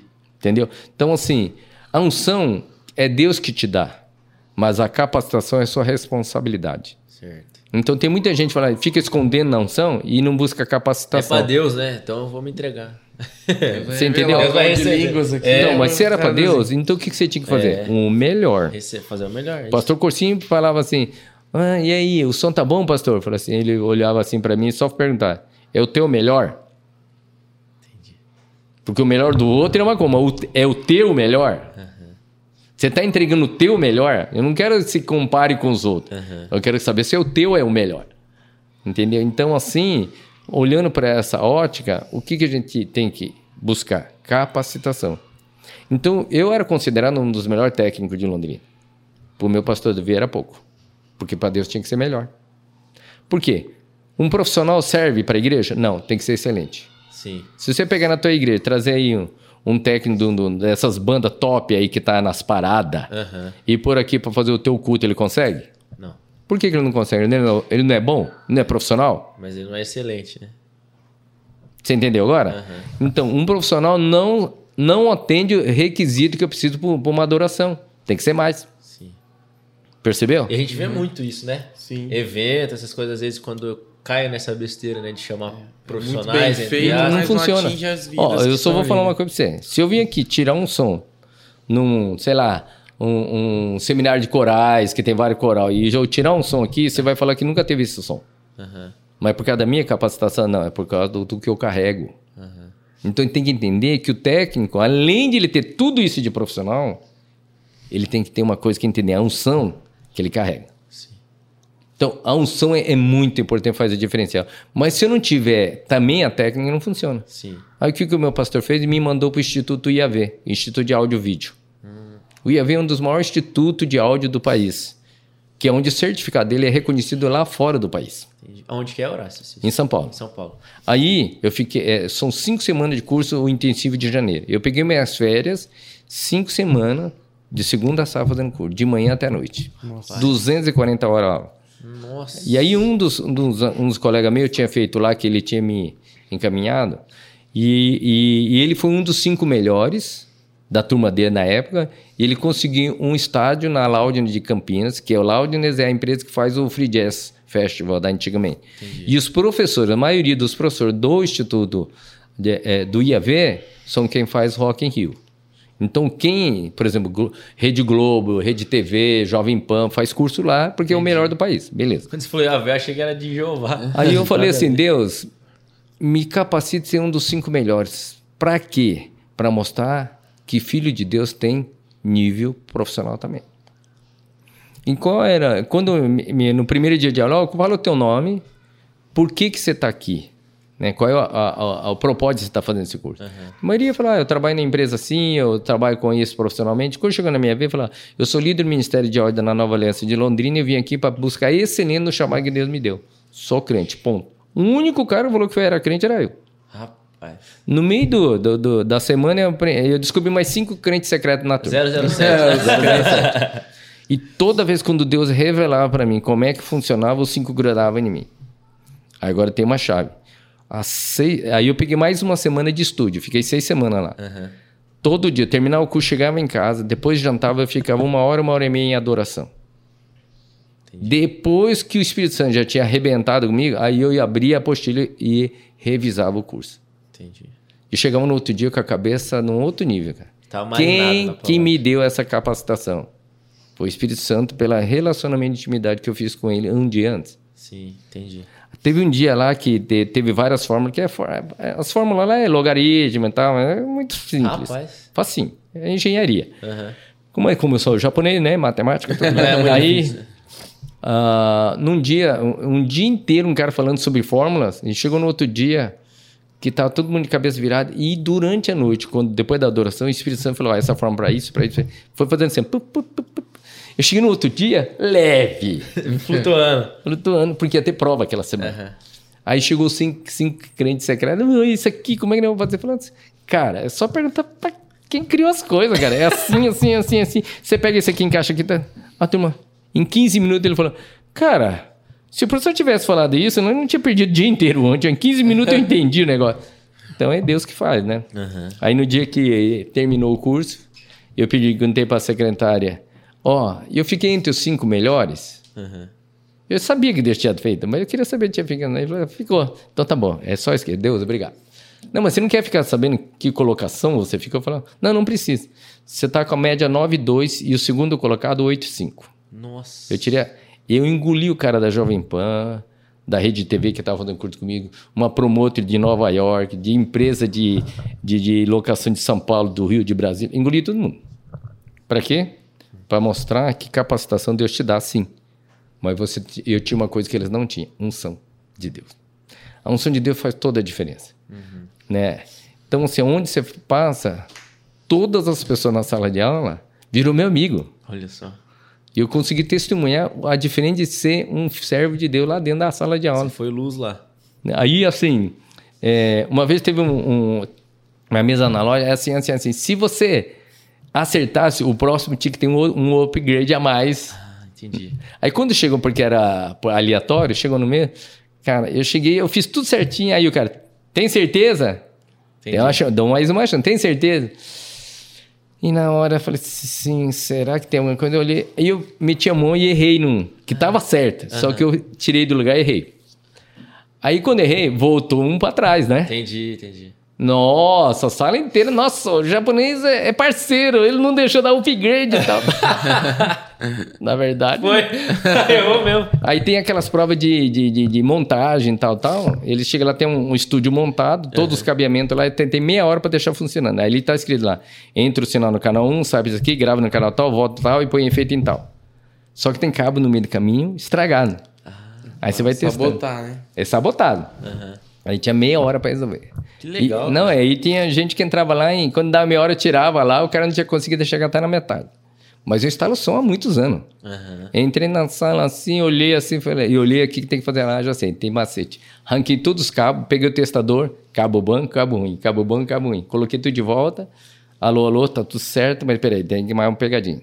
Vamos ver a polaridade do monitor. Tinha um que tava a polaridade invertida, aí desinverti, Olha beleza. Tá. 16 minutos saí da sala.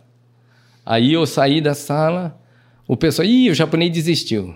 Aí o monitor entrou, tá, tá, tá.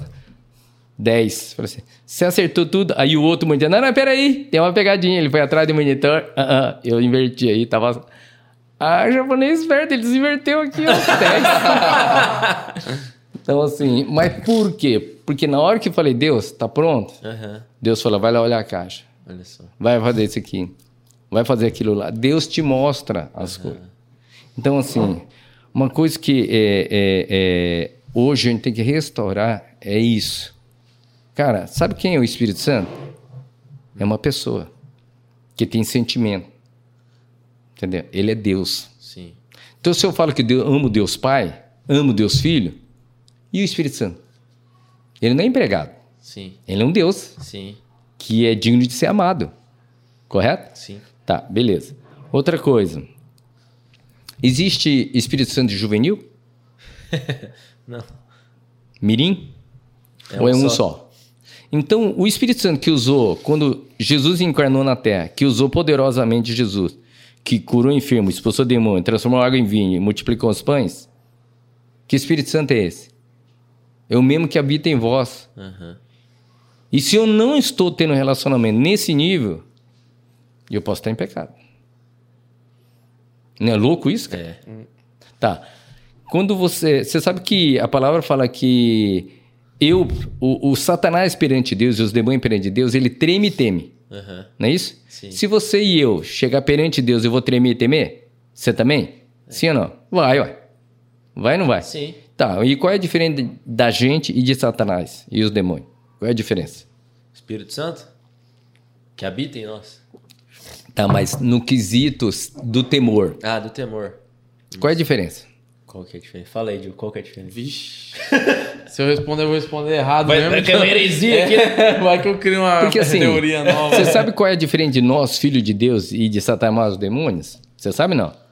Eu vou te falar agora que vai ser forte. Que nós... Ah, eu, eu sei uma, uma Segura aí. diferença. Eu sei uma diferença. Então, mas é Mas, essa. mas fala a sua, ué. Então, mas é que quando Deus manda, Aham. Satanás e os demônios obedecem. Certo. E você? E eu? A gente tem a opção de obedecer ou não. Que é o amor, né? Hum, então, mas a gente tá abusando desse amor. É. Aham. Entendeu? Porque nós temos livre-arbítrio. Sim. Quem foi Lúcifer, o anjo de luz? Aham. Qual foi o pecado dele? O orgulho. Quis ser semelhante a Deus. Sim. Tá, ele tirou ele do céu e se tornou adversário. Satanás. Como pai da mentira, o que ele fez? Enganou um terço dos anjos. Se tornaram demônios. Até todo mundo sabe.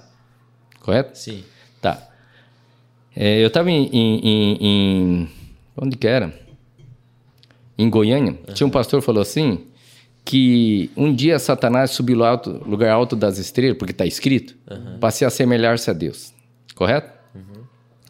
O que, que pode ter possível ele ter ouvido lá? Façamos o homem nossa imagem e. Semelhança. Quem se tornou semelhante a Deus, ao qual Lúcifer sonhou um dia? Entendi. O homem. Você. Aham. Você acha que ele tem ciúme e inveja mortal de você por quê? Você tomou o lugar que ele queria para ele. Não é assim? Sim.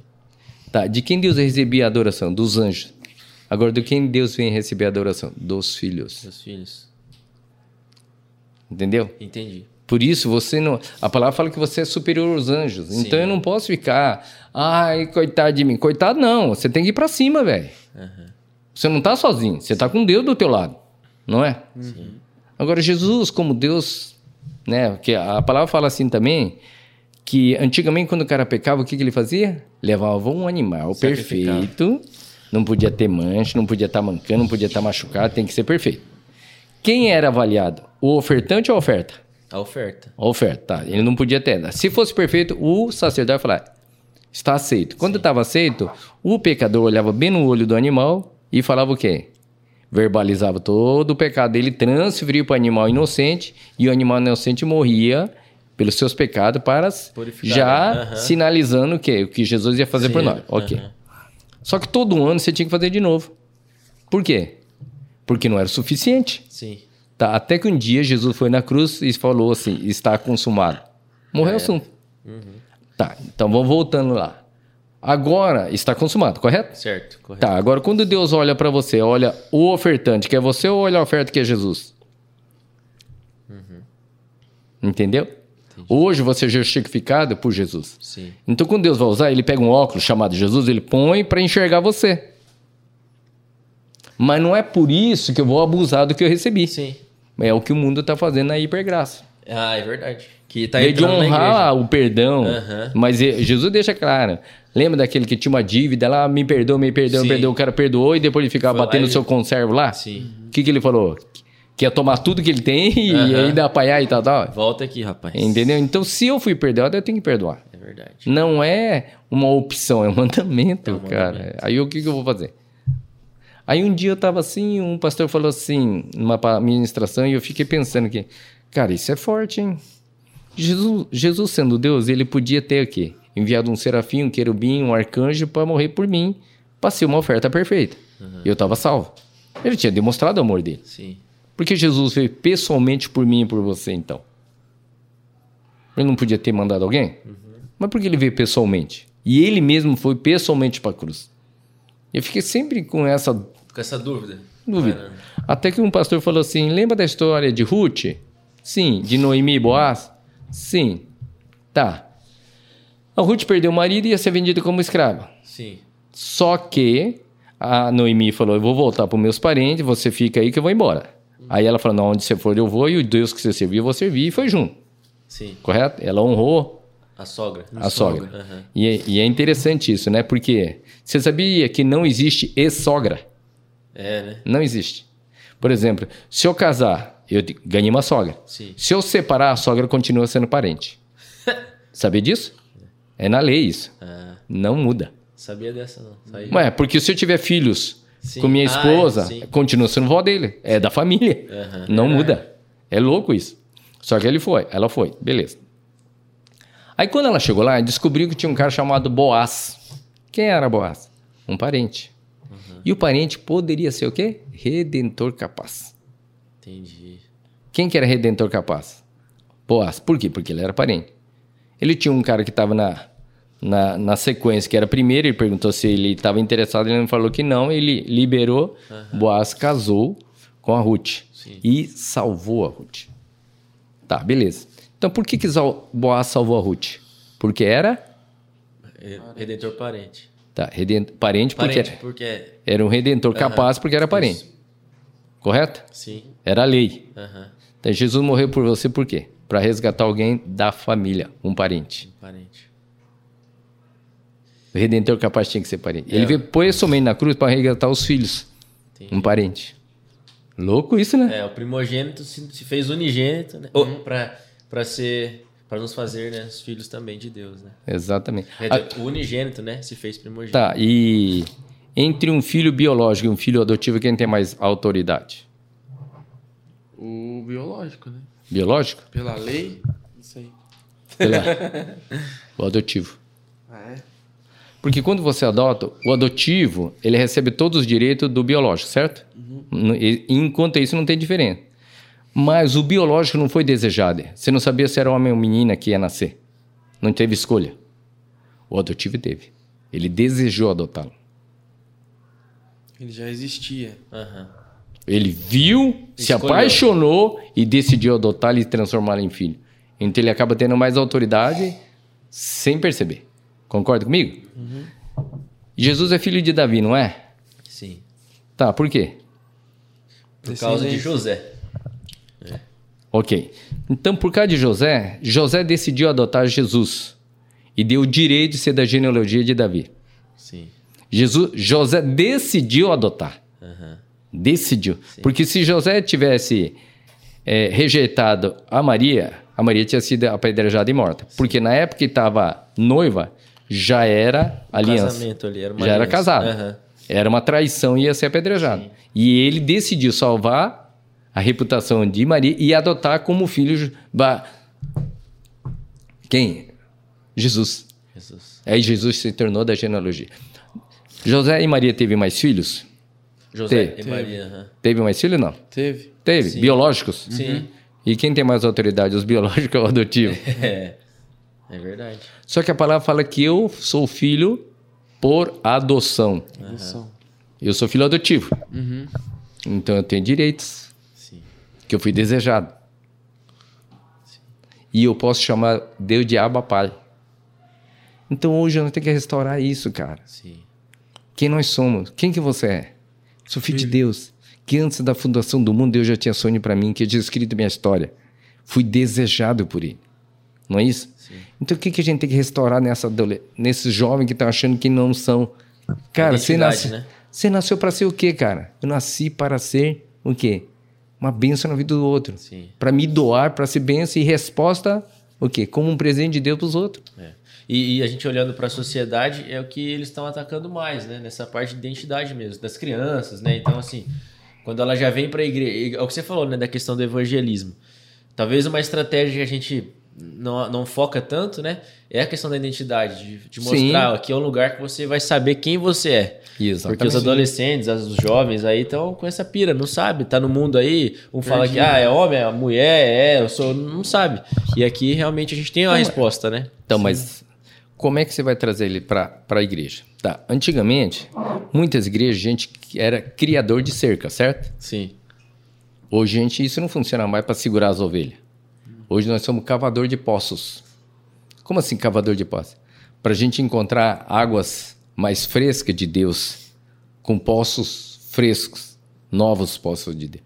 Porque quem viver, vier e beber dessa água vai trazer outro para beber. Então nós temos que trazer algo novo de Deus, um novo poder de Deus, uma nova unção de Deus, porque as coisas continuar fazendo as mesmas coisas não funciona. E cercar a turma para segurar a ovelha também não funciona. Sim. Depois da internet não tem mais como cercar ninguém. Não que- tem. Dentro de uma redoma religiosa. Não tem, não existe isso mais. Mas como é que eu, eu consigo manter as pessoas sendo assembleano? A fonte. Entendeu? Poço. Exatamente, porque algo diferente aqui, de Deus, tá começando a fluir, que o cara vai vir aqui experimentar de não vai querer outro lugar senão aqui. Ou seja, quem, quem pisar no santo do santo não vai querer viver em outro lugar. Então o que, que eu tenho que Melhor transformar? propaganda é a indicação, né? Então, a melhor propaganda é a indicação, mas aonde está a chave? A gente parou de ser testemunho. É. Parou de indicar, né? Então, o testemunho não é testemunho do meu som. É testemunho do poder de Deus que ele fez em mim. Eu tenho que ser um milagre ambulante. Eu chego lá, um cara fala assim, cara, eu, eu sei que você está passando. Porque, por que que todo mundo teve lutas? Inclusive na identidade, feridas, abusos. Para quê? Para Deus usar a sua cicatriz para curar outros. Por exemplo, na infância eu fui abusado. Hoje Deus me curou. Correto? Mas para que, que Deus permitiu eu ser abusado? Para que pessoas que fossem abusadas olhassem para mim e falassem, mas cara, o Horácio está livre, está curado. Mas se Deus curou, ele pode me curar. Você é um milagre ambulante.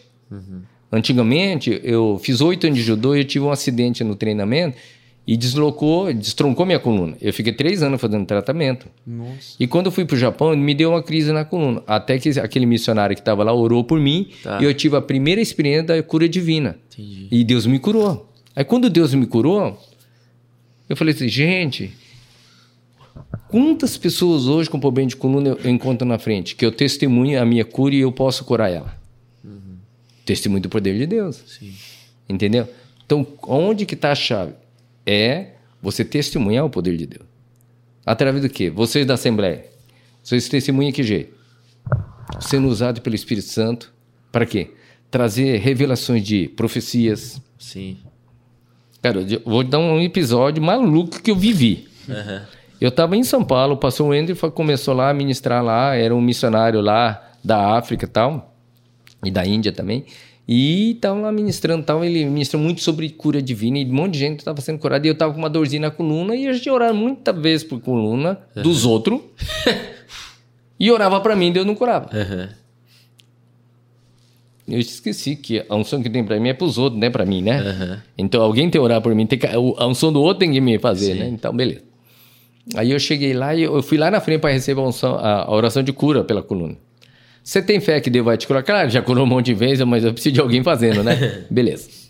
Então, primeira coisa que, que você tem que fa- falar quando você vai orar por uma cura, uma, uma coisa, você fala, você quer um milagre? Você deseja um milagre? Né? Lá na minha igreja, eu ouço várias vezes, né? o milagre tem que ser desejado. Entendeu? Então, ah, eu quero casar, mas qual esposa você tá pra. Ah, que Deus me manda. Não, não é que Deus me manda. Você tem que especificar pra Deus. O João especificou, Deus. né, João? Certo. né? Mas assim, um dia eu até perguntei pra Deus, Deus, mas antes de orar Antes de eu falar, você já sabe o que eu vou pedir. A minha necessidade, tu sabe. Aham. Por que, que eu tenho que pedir? Parece salmista. É. É para você ter relacionamento comigo, porque você é um fujão. Aí, tá vendo? Quem mandou pergunta, ele respondeu. Responde. Entendeu? Então, o que, que eu fiz? Eu cheguei, né? Fui lá na frente, recebi a oração. Ele chegava perto de mim, pulava e ia pra lá. Chegava perto de mim, pulava e ia pra lá. E com o intérprete, né? Aham. Falei, esse cara tá fugindo de mim. Eu, eu fui correndo atrás dele. Ele ia pra lá e eu corria pra lá. Ele vinha pra cá, corria pra cá. Até que ficou um pouquinho de gente só. e eu perguntei assim. Aí quando ele chegou com o intérprete em mim, ele falou assim- ele não falou sobre cura. Aham. Eis que o Senhor tem se agradado do teu coração. Aí começou a profetizar, cara. Começou a falar, falar, falar, falar, falar. E eu falei assim, gente, vai- a pessoa vai pedir para você mudar da sua casa, mas não é para mudar, não sei o quê. Você vai ter, né? Deus vai te levar para um monte de igreja para restaurar, né? A, a, a- unção de muitos lugares e tal, dos muros derribados. E foi falando, tal, tal. Foi falando a minha área financeira. E, e foi falando um monte de coisa, um monte de detalhe. Beleza. E eu vim com aquele troço na cabeça. Falei, que treco maluco que o homem falou, velho. Tá, cheguei em Londrina, eu, a pastor Herbert Abel ficou lá em São Paulo ainda, aí a, a minha esposa continuou lá, a Célia ficou lá para vir de carona com ele, e eu tinha que dar um curso na Sonquei, então eu voltei de ônibus. Seis e pouco da manhã, de, desci na rodoviária aqui, peguei um táxi, um Fiat Uno. Um carinho, se você botar o cara na minha frente, ele não lembra quem é. E não sei se um cara existe, era um cara... Espiritual. Não, é, não sei. Aí eu passei em frente da Nova Lenda, ele veio conversando comigo, passei em frente da Nova Lenda, falei, ah, eu trabalho aqui, o que você faz aí? Ah, eu cuido, eu sou Ministério do Áudio ali, eu cuido do áudio, tal, tal, tal, não sei o quê.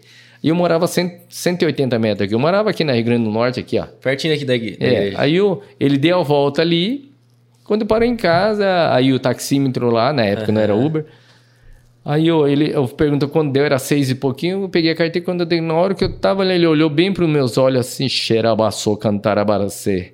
Eis que o Senhor diz, eu tenho te agradado o teu coração. Muitas pessoas vão falar para você mudar dessa caneca para mudar. Eu vou abrir Rapaz. essa. E começou a falar tudo de novo o que eu tinha ouvido um dia antes, cara. Ele falou em outras palavras a mesma coisa, cara. Nunca tinha tido essa experiência. Quem que era esse cara? Um membro dessa igreja. Assembleia. Olha aí.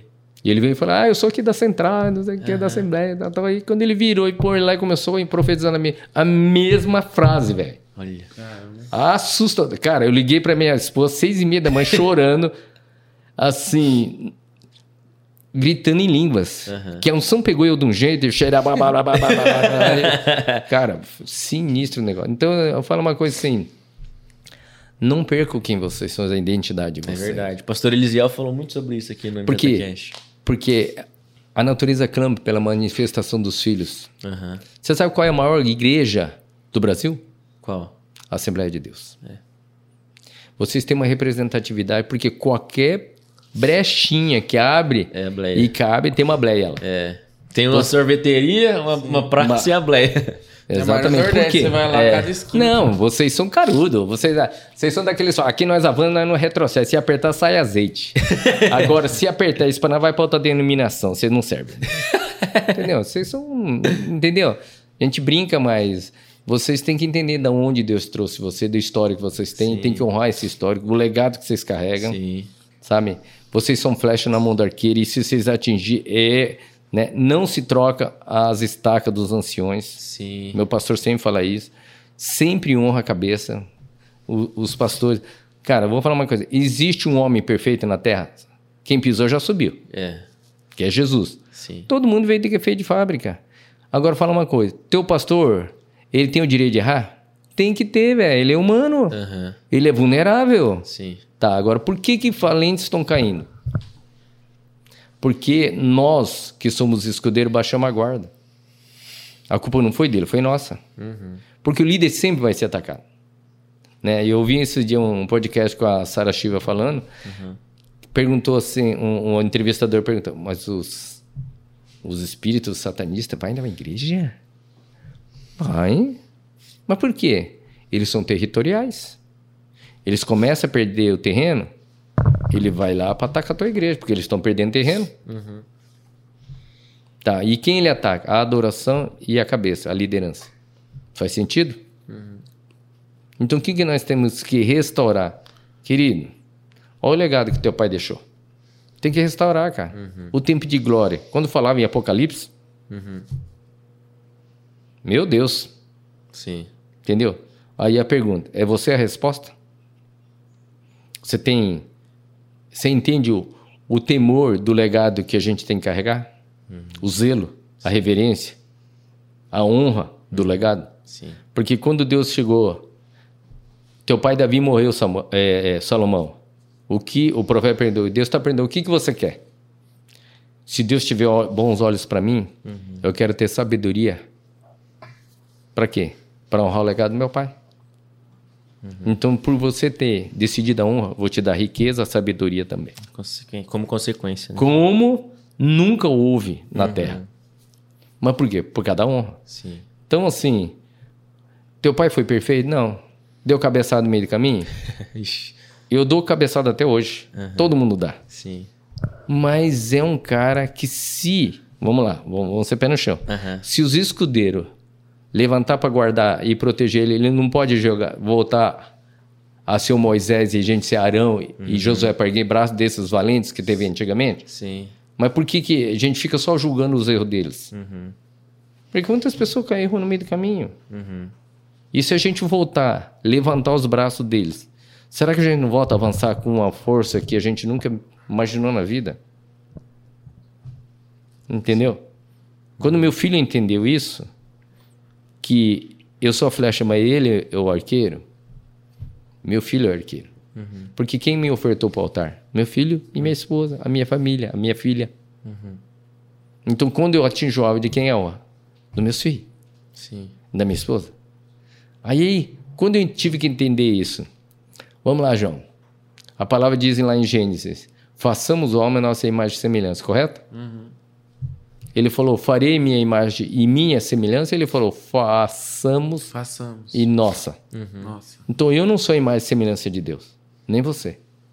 Mas quando eu estou em família, sim. Porque a imagem e semelhança de Deus é uma família, não é um indivíduo. É quando eu estou no corpo. Sim. É quando minha esposa, eu, meu filho, minha filha estamos juntos no mesmo propósito. E aí eu posso me se assemelhar a Deus. Amém. Glória a Deus. Então, quando você, João, com o teu pai, Luizinho, com o pastor e tal, e estamos juntos com ele ali, e o Arthur, com outro João aí, que não sei o quê, nós somos semelhantes a Deus. Mas você sozinho não é. Sim. Porque senão a gente se ensoberbece. Então a gente tem que voltar a ser família. Sozinho, solitário, né? Cristianismo. Exatamente, onde dois, três tiver em nome dele. Agora, a palavra também fala que Deus não pode ser servido por mãos humanas. Correto? Sim. E como é que eu vou servir a Deus se, se não pode ser servido por mãos humanas? Quando eu sirvo o meu irmão.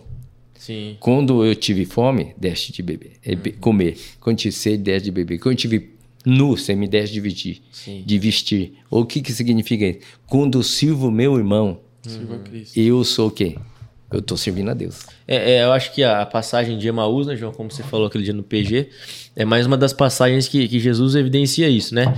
Ele saiu de, de Jerusalém, ressuscitou, ressurreto, né? E foi encontrar dois caras, dois discípulos, 10 quilômetros ali da, da cidade onde eles deveriam estar, né? Para percorrer o tempo todo para pregar a palavra. Primeiro ele pregou, mas eles não reconheceram, né? Entrou na casa e até então não reconheceram, mas só quando ele partiu o pão, né? Que fala de partilha, de comunhão, que aí ele mostrou quem Se ele era. revela, né? Mas você vê que, que coisa interessante, que é um ensinamento que fica assim numas vírgulas, gente, não vê? Qual é a chave que Jesus deixou bem, bem clara e a gente não enxergou? Tá. Dar graças. Sim. Não murmurar, dar graça. Então, quando Jesus chegou lá numa multidão, tal, fala assim: ó, eles não têm o que comer, tal, dá o de comer, mas Jesus, nós estamos num lugar que não tem. Aqui, a- a- aqui não tem shopping. Pra comprar. Estão no deserto. Eu falei assim, então, o que, que vocês têm? Foi lá, descobri um cara que tinha cinco pães e dois peixinhos. Tá, qual é o nome desse menino que deu cinco pães e dois peixinhos? Até hoje ninguém sabe. Ninguém sabe. Por quê? Porque senão a glória seria do menino. É, A glória é de quem? De quem multiplicou. sim. Tá, o que, que significa isso para nós? O teu sacrifício não tem glória. Tem glória se seu sacrifício for aceito e for multiplicado por Deus. Sim. Eu falei, uau, então meu, meu sacrifício não serve para nada. A não ser que Deus aceitou e multiplicou. É isso aí. Aí Deus- Jesus pegou e deu gra- graças ao Pai, que alimentou 5 mil homens, fora mulher e criança, beleza? Tá, segunda parte que Jesus, segunda vez que Jesus deu graças ao Pai, qual que foi? Tá na frente do túmulo de Lázaro, que estava quatro dias morto. Pai, eu te dou graça para eles entenderem que o Senhor que me enviaste. Lázaro, levanta e anda. Não foi assim? Sim. Terceira vez ele estava na ceia. Partiu do pão, deu graça e ele foi e rasgou o véu. Agora eu tenho acesso com o Pai. E a quarta vez qual que é? Em caminho de Emaús. Jesus estava andando. Ninguém reconheceu quando ele partiu do pão e deu graças. Sim. As escamas caíram. Meu Deus, o tempo todo ele estava conosco. Trazendo para desaparece. nossa realidade atual. Hoje, quando eu tenho uma vida que aprenda a dar graças ao Pai, eu vou lembrar que Jesus está comigo como caminho em Emaús. O todo o tempo ele vai estar comigo. Segundo, se eu continuo dando graça, eu vou entender que Jesus foi para a cruz e rasgou o véu por mim e pagou o preço pelo pecado. Hoje eu tenho acesso com o Abba Pai. Se eu continuar dando graça, é possível ele ressuscitar todos os sonhos que ele tem para mim. E se eu continuar dando graça, eu preciso só de cinco pães e dois peixinhos. Eu vou alimentar multidões. Então, assim, é uma coisa fantástica isso. Quando eu chego na igreja, o que, que você tem? Eu sei duas caixas, mas essa caixa não dá, peraí. Nós temos cinco pães e dois peixinhos, nós temos alguma coisa. Vamos dar graça ao Pai. Aí eu pego, dou, agradeço a Deus por aquele som simples que tem. O som muda. Mas o som muda por causa de uma capacidade técnica? Não, por causa das graças que eu dei ao Pai. Ele aceitou nossos cinco pães e dois peixinhos. Só que o que, que aconteceu? Ele multiplicou, cara. multiplica. Porque o som que sai é, é- Você não tem lógica. Sim. Uma vez eu estava numa igreja, o cara tava com quatro line de 350 watts e o som não chegava. Ele veio duas caixas minhas em cima do tripé, abriu o som e engoliu dele. Aí o presbítero chegou para mim e falou assim: Meu, caixinha pequena, mas fala, né? Falei assim: Por que fala tudo isso? Falei: Não sei. Mas quantos watts tem? 160. Não, não, não, não. Eu tenho quatro de 350, você tem dois de 160. As duas caras não dá uma minha e tá dando mais som por quê? Falei, Sabe que eu não sei? Só sei que foi assim. Mas é, é, como é que aconteceu isso? Falei, cara, eu aprendi uma coisa: utensílios consagrados a ele. Essas cadeias de quando eu recebi, foi para ele. Sim. Eu não deixo por uma música secular. Entendi. Entendeu? Faz mais de 10 anos que essa caixa tem, sempre para a glória dele. Então eu não fico fazendo baladinha. Esse aqui é para trazer a presença dele. Por isso que o som muda. Aí o cara falou: rapaz do céu, eu nunca tinha ouvido isso. Eu falei assim: pois é. Uma vez eu fiz o Davi Silva, duas caixinhas de 500 watts, 8 polegadas, desse tamanho. Duas caixinhas. Não dá, os dois juntos não dá isso aqui, ó. Ginásio de futsal, 800 pessoas com duas caixinhas dessa e duas graves. Quando o som veio, o Davi falou: Ô japonês, onde é que tá o pé? Eu falei: lá, ué. Não, mas aquela caixinha lá, eu falei: é. Não, não pode. Ah, é, ué, vai lá ver. Ele chegou lá e voltou: rapaz, mas por que deu aquele som? Não sei. é cinco pães e dois peixinhos. O céu desceu, cara. E ele falou que, meu, japonês, o japonês, o teu som é louco. Falei, não, não, louco é ele que usa o som que nós temos. então, o que, que significa? Significa assim, indiferente. Porque antes a gente fica fazendo comparação. Sim. É assim, aquilo ali. Ô, Arthur, desliga aí o celular pra mim. Alguém tá chamando ali. Rapaz, eu não ouvi nada. Eu também é. Não, é que eu tô no Bluetooth, tá vindo aqui. Essa foi. Aí é bom. É que meu fone é Bluetooth. Entendeu? o E aparelho? O lá, aparelho é tá. Bluetooth. Não, e ele tem controle de sensibilidade, ambiência. É, tem, é, isso aqui. Diferenciado, hein? Ah, isso aqui é um outro testemunho. Isso é Tony e eu não queria sim. usar o coisa. tá? Porque para mim, o, o, o, o aparelho auditivo, para mim, era meramente um amplificador de sinal. Mas aí quando eu fiz o, o a audiometria, o otorrino falou, ó, experimenta várias marcas. Eu experimentei várias marcas. Telesom de cara. E aí, assim, cada um... Todos eles são bons, mas depende para qual utilidade. A minha utilidade tinha o, o quesito profissional, porque eu trabalho com isso. Então não podia ser só um amplificador, porque aí toda a afinação eu perdia. Só que esse aparelho, ele só corrige as frequências que eu perdi. Então ele fleta meu ouvido de novo, ou seja, eu tenho um ouvido como tivesse há 30 anos atrás.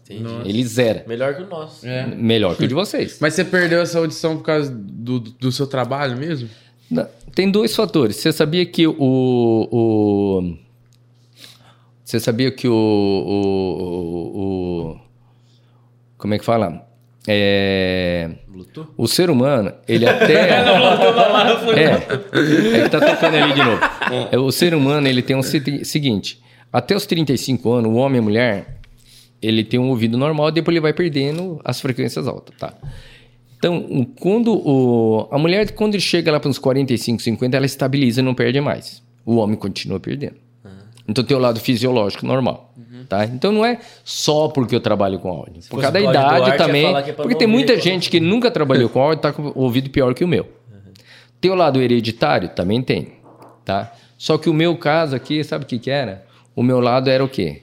O som, o meu som do meu ouvido é por causa do meu trabalho mesmo. Entendi. Tá? Então, eu Excesso faço, ó, som. vou fazer 46 anos de profissão fazendo som. Só que assim, eu tenho segurado o volume, as coisas, tal, tal, né? Eu não tenho trabalhado.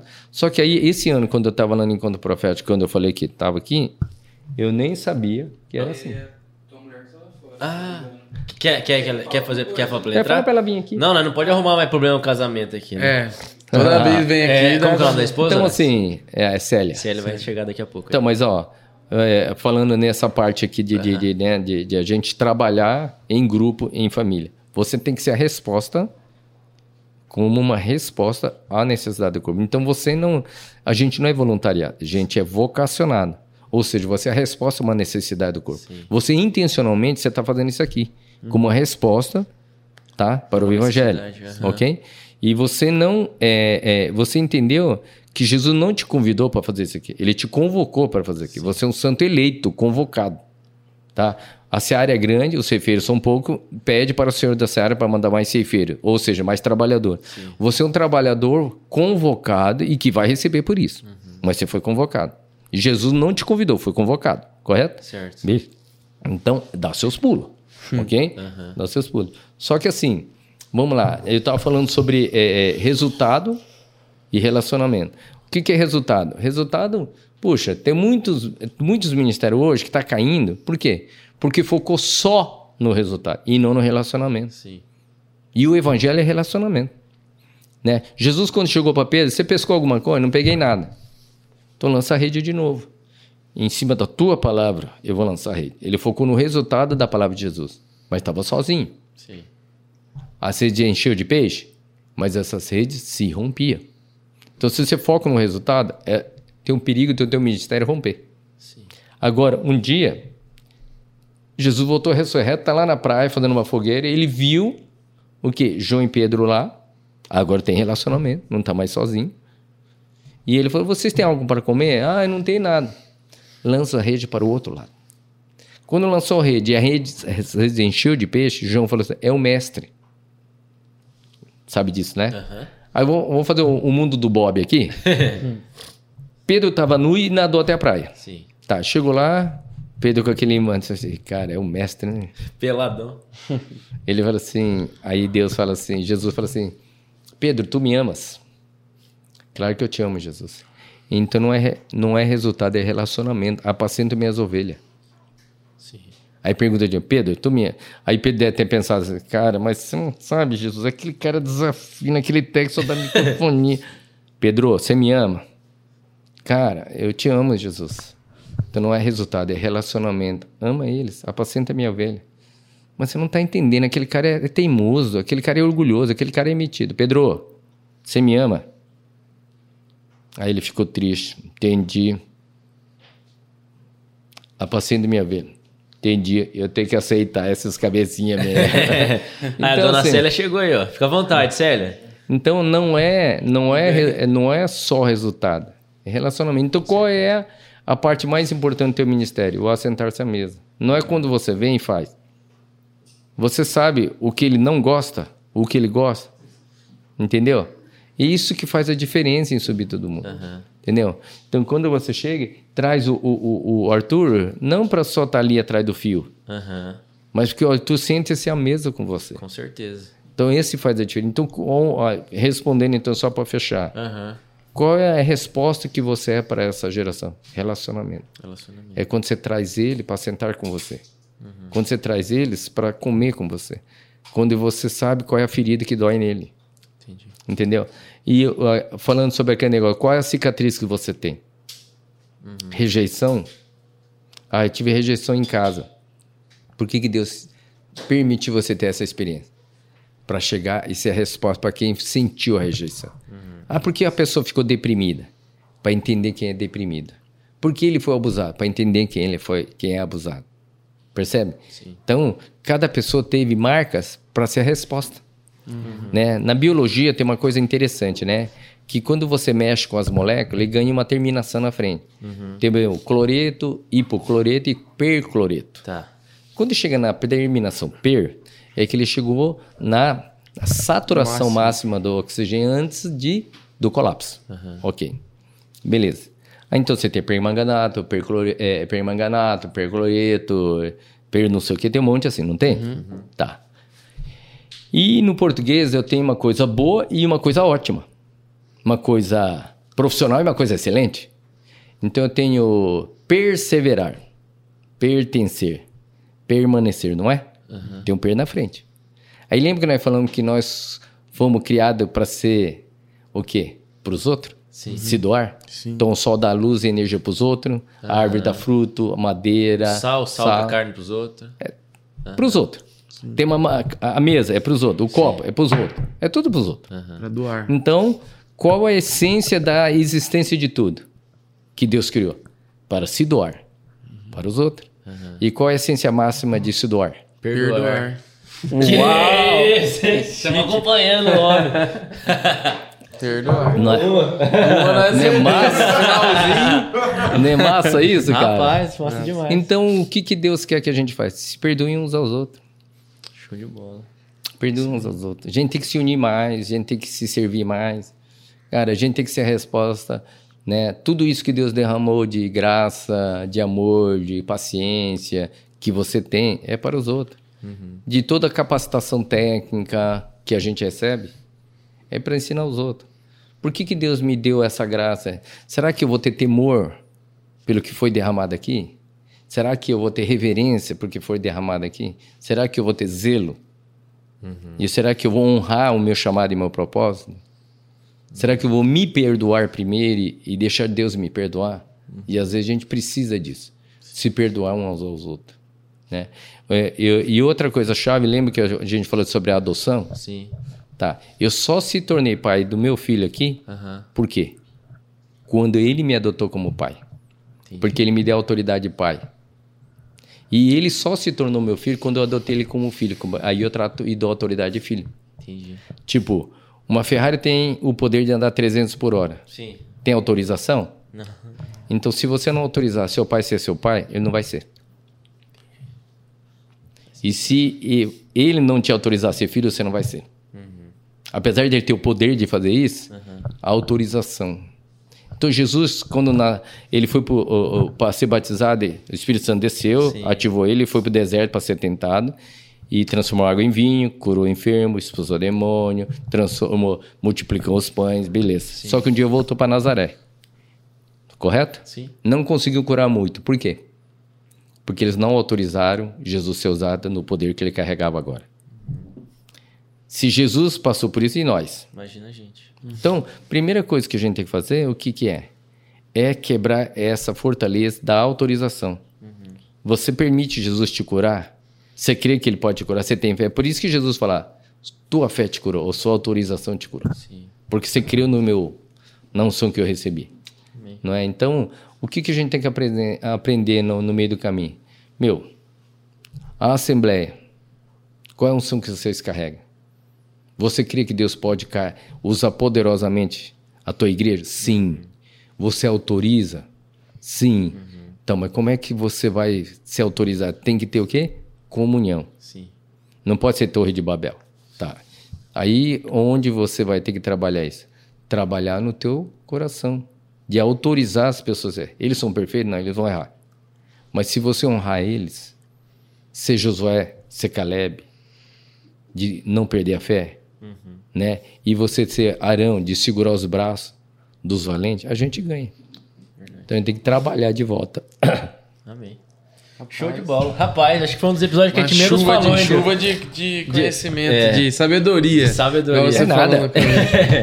É Vamos para as nossas perguntas Vai oficiais? lá, perguntas oficiais. vai. Oficiais. vai, Mas, é, finaliza. vamos- só Só conta pra nós, então, como conheceu a esposa, né, É, Horácio? já que ela tá aí, Já que ela né, cara? aí, É, conta em ela detalhes, né, A que Dana Célia a gente conheceu quando eu fui pegar ônibus. Ela tava no ponto de ônibus.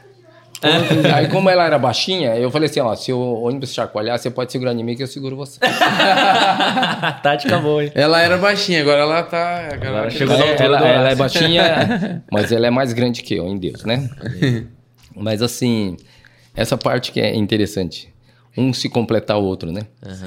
É, eu falo que três, três pontos de sabedoria num relacionamento: respeito, gratidão e honra. Tá? É, eu posso ter razão? Sim, mas não perco o respeito. O brasileiro perde o respeito para mostrar que tem razão. Segundo, eu não posso desonrar o presente que Deus me deu, que a palavra diz que a esposa é um presente. Sim.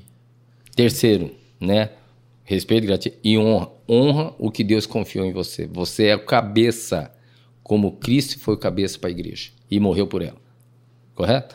Então, são os três passos. Respeito, gratidão e honra. Qual é o problema nós brasileiros? Eu me incluo no pacote, tá? Sou londrinense, né? Qual é o nosso problema? Vamos lá. É, o, o americano, quando ele, ele tá trabalhando junto, vamos supor que você é meu chefe e eu faço alguma coisa errada, você vai me dar uma bronca, correto? Só que terminou o serviço, a gente sai abraçado para comer um pastel e tomar uma Coca-Cola junto. Por quê? Porque a gente é amigo. A gente não leva pro pessoal.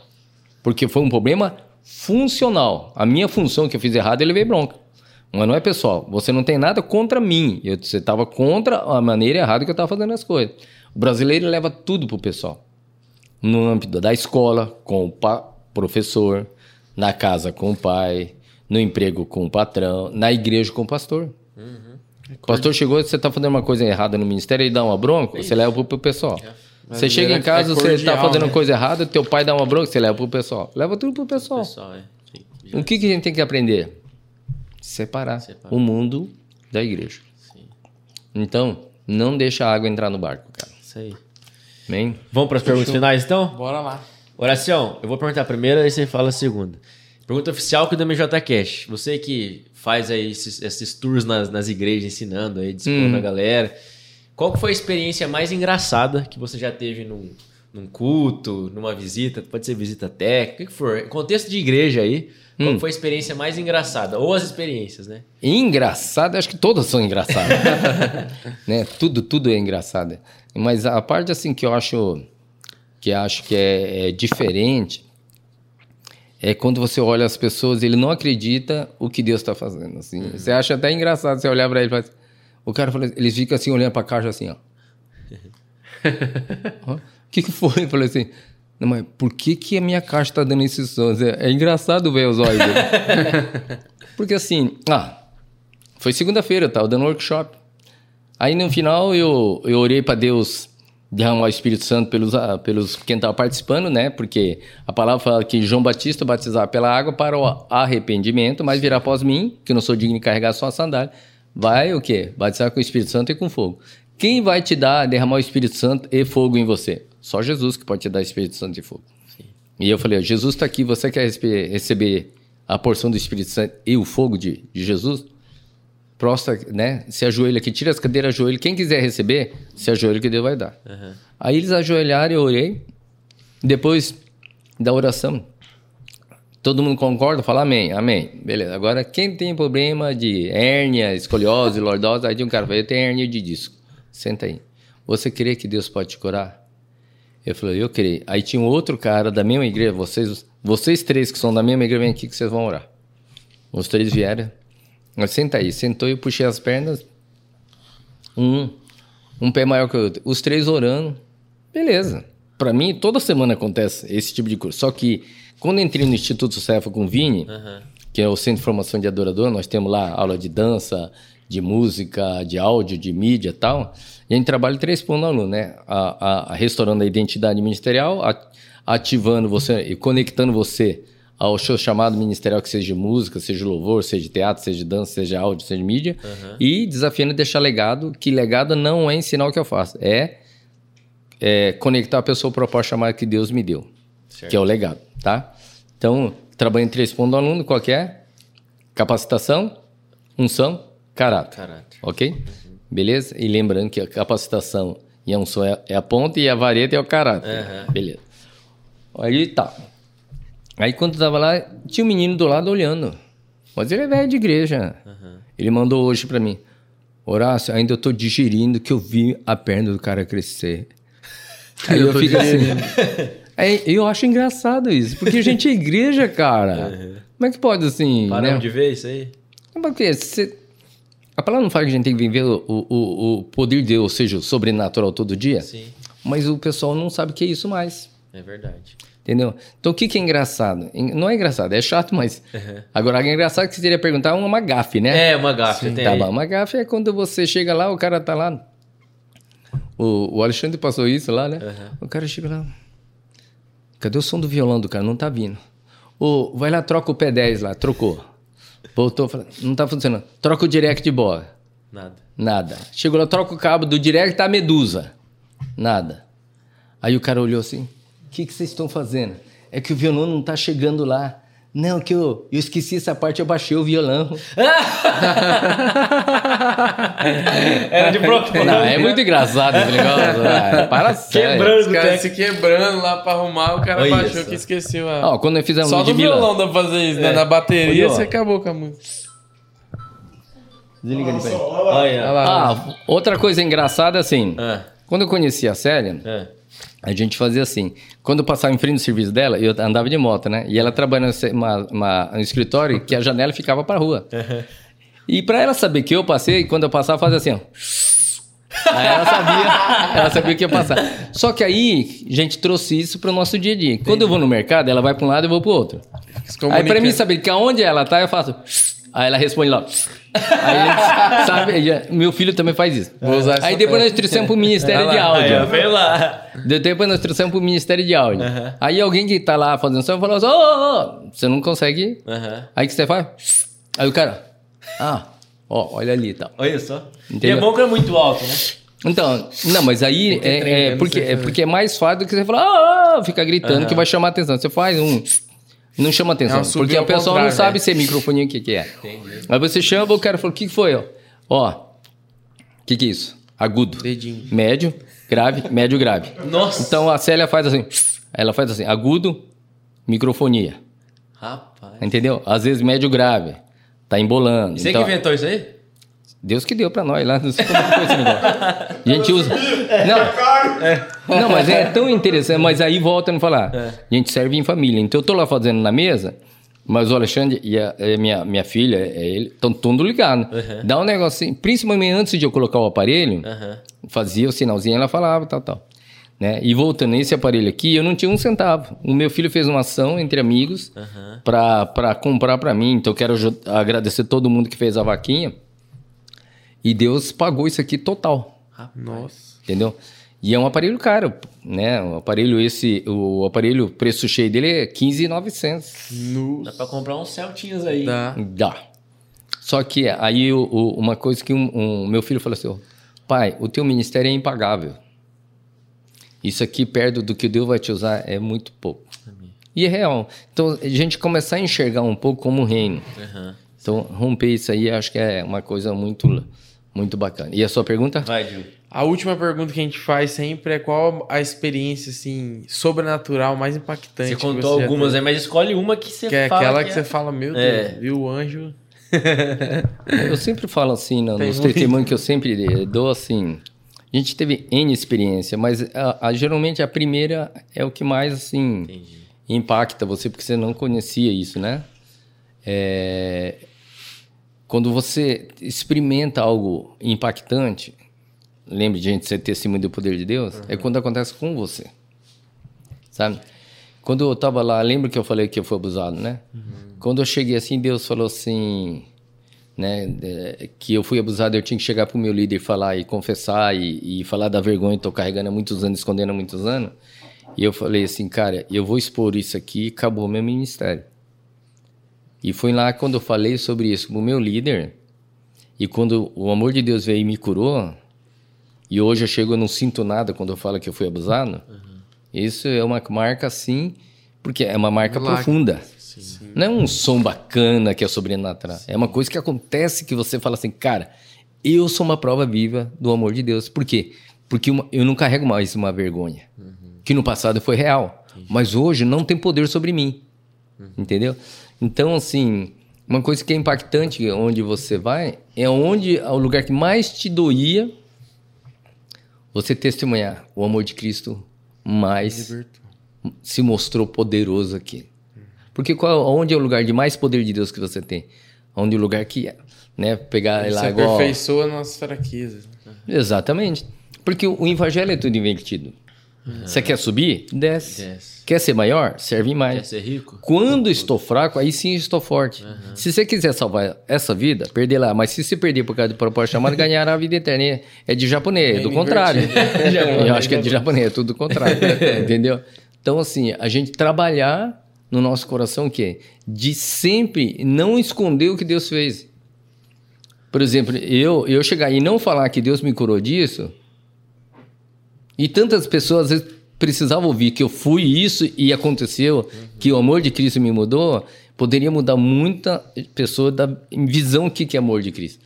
Do perdão real de não só ouvir falar, mas de você viver isso. Sim. Então eu acho que é importante você falar qual é o lugar do poder de Deus que manifestou. Não foi no som.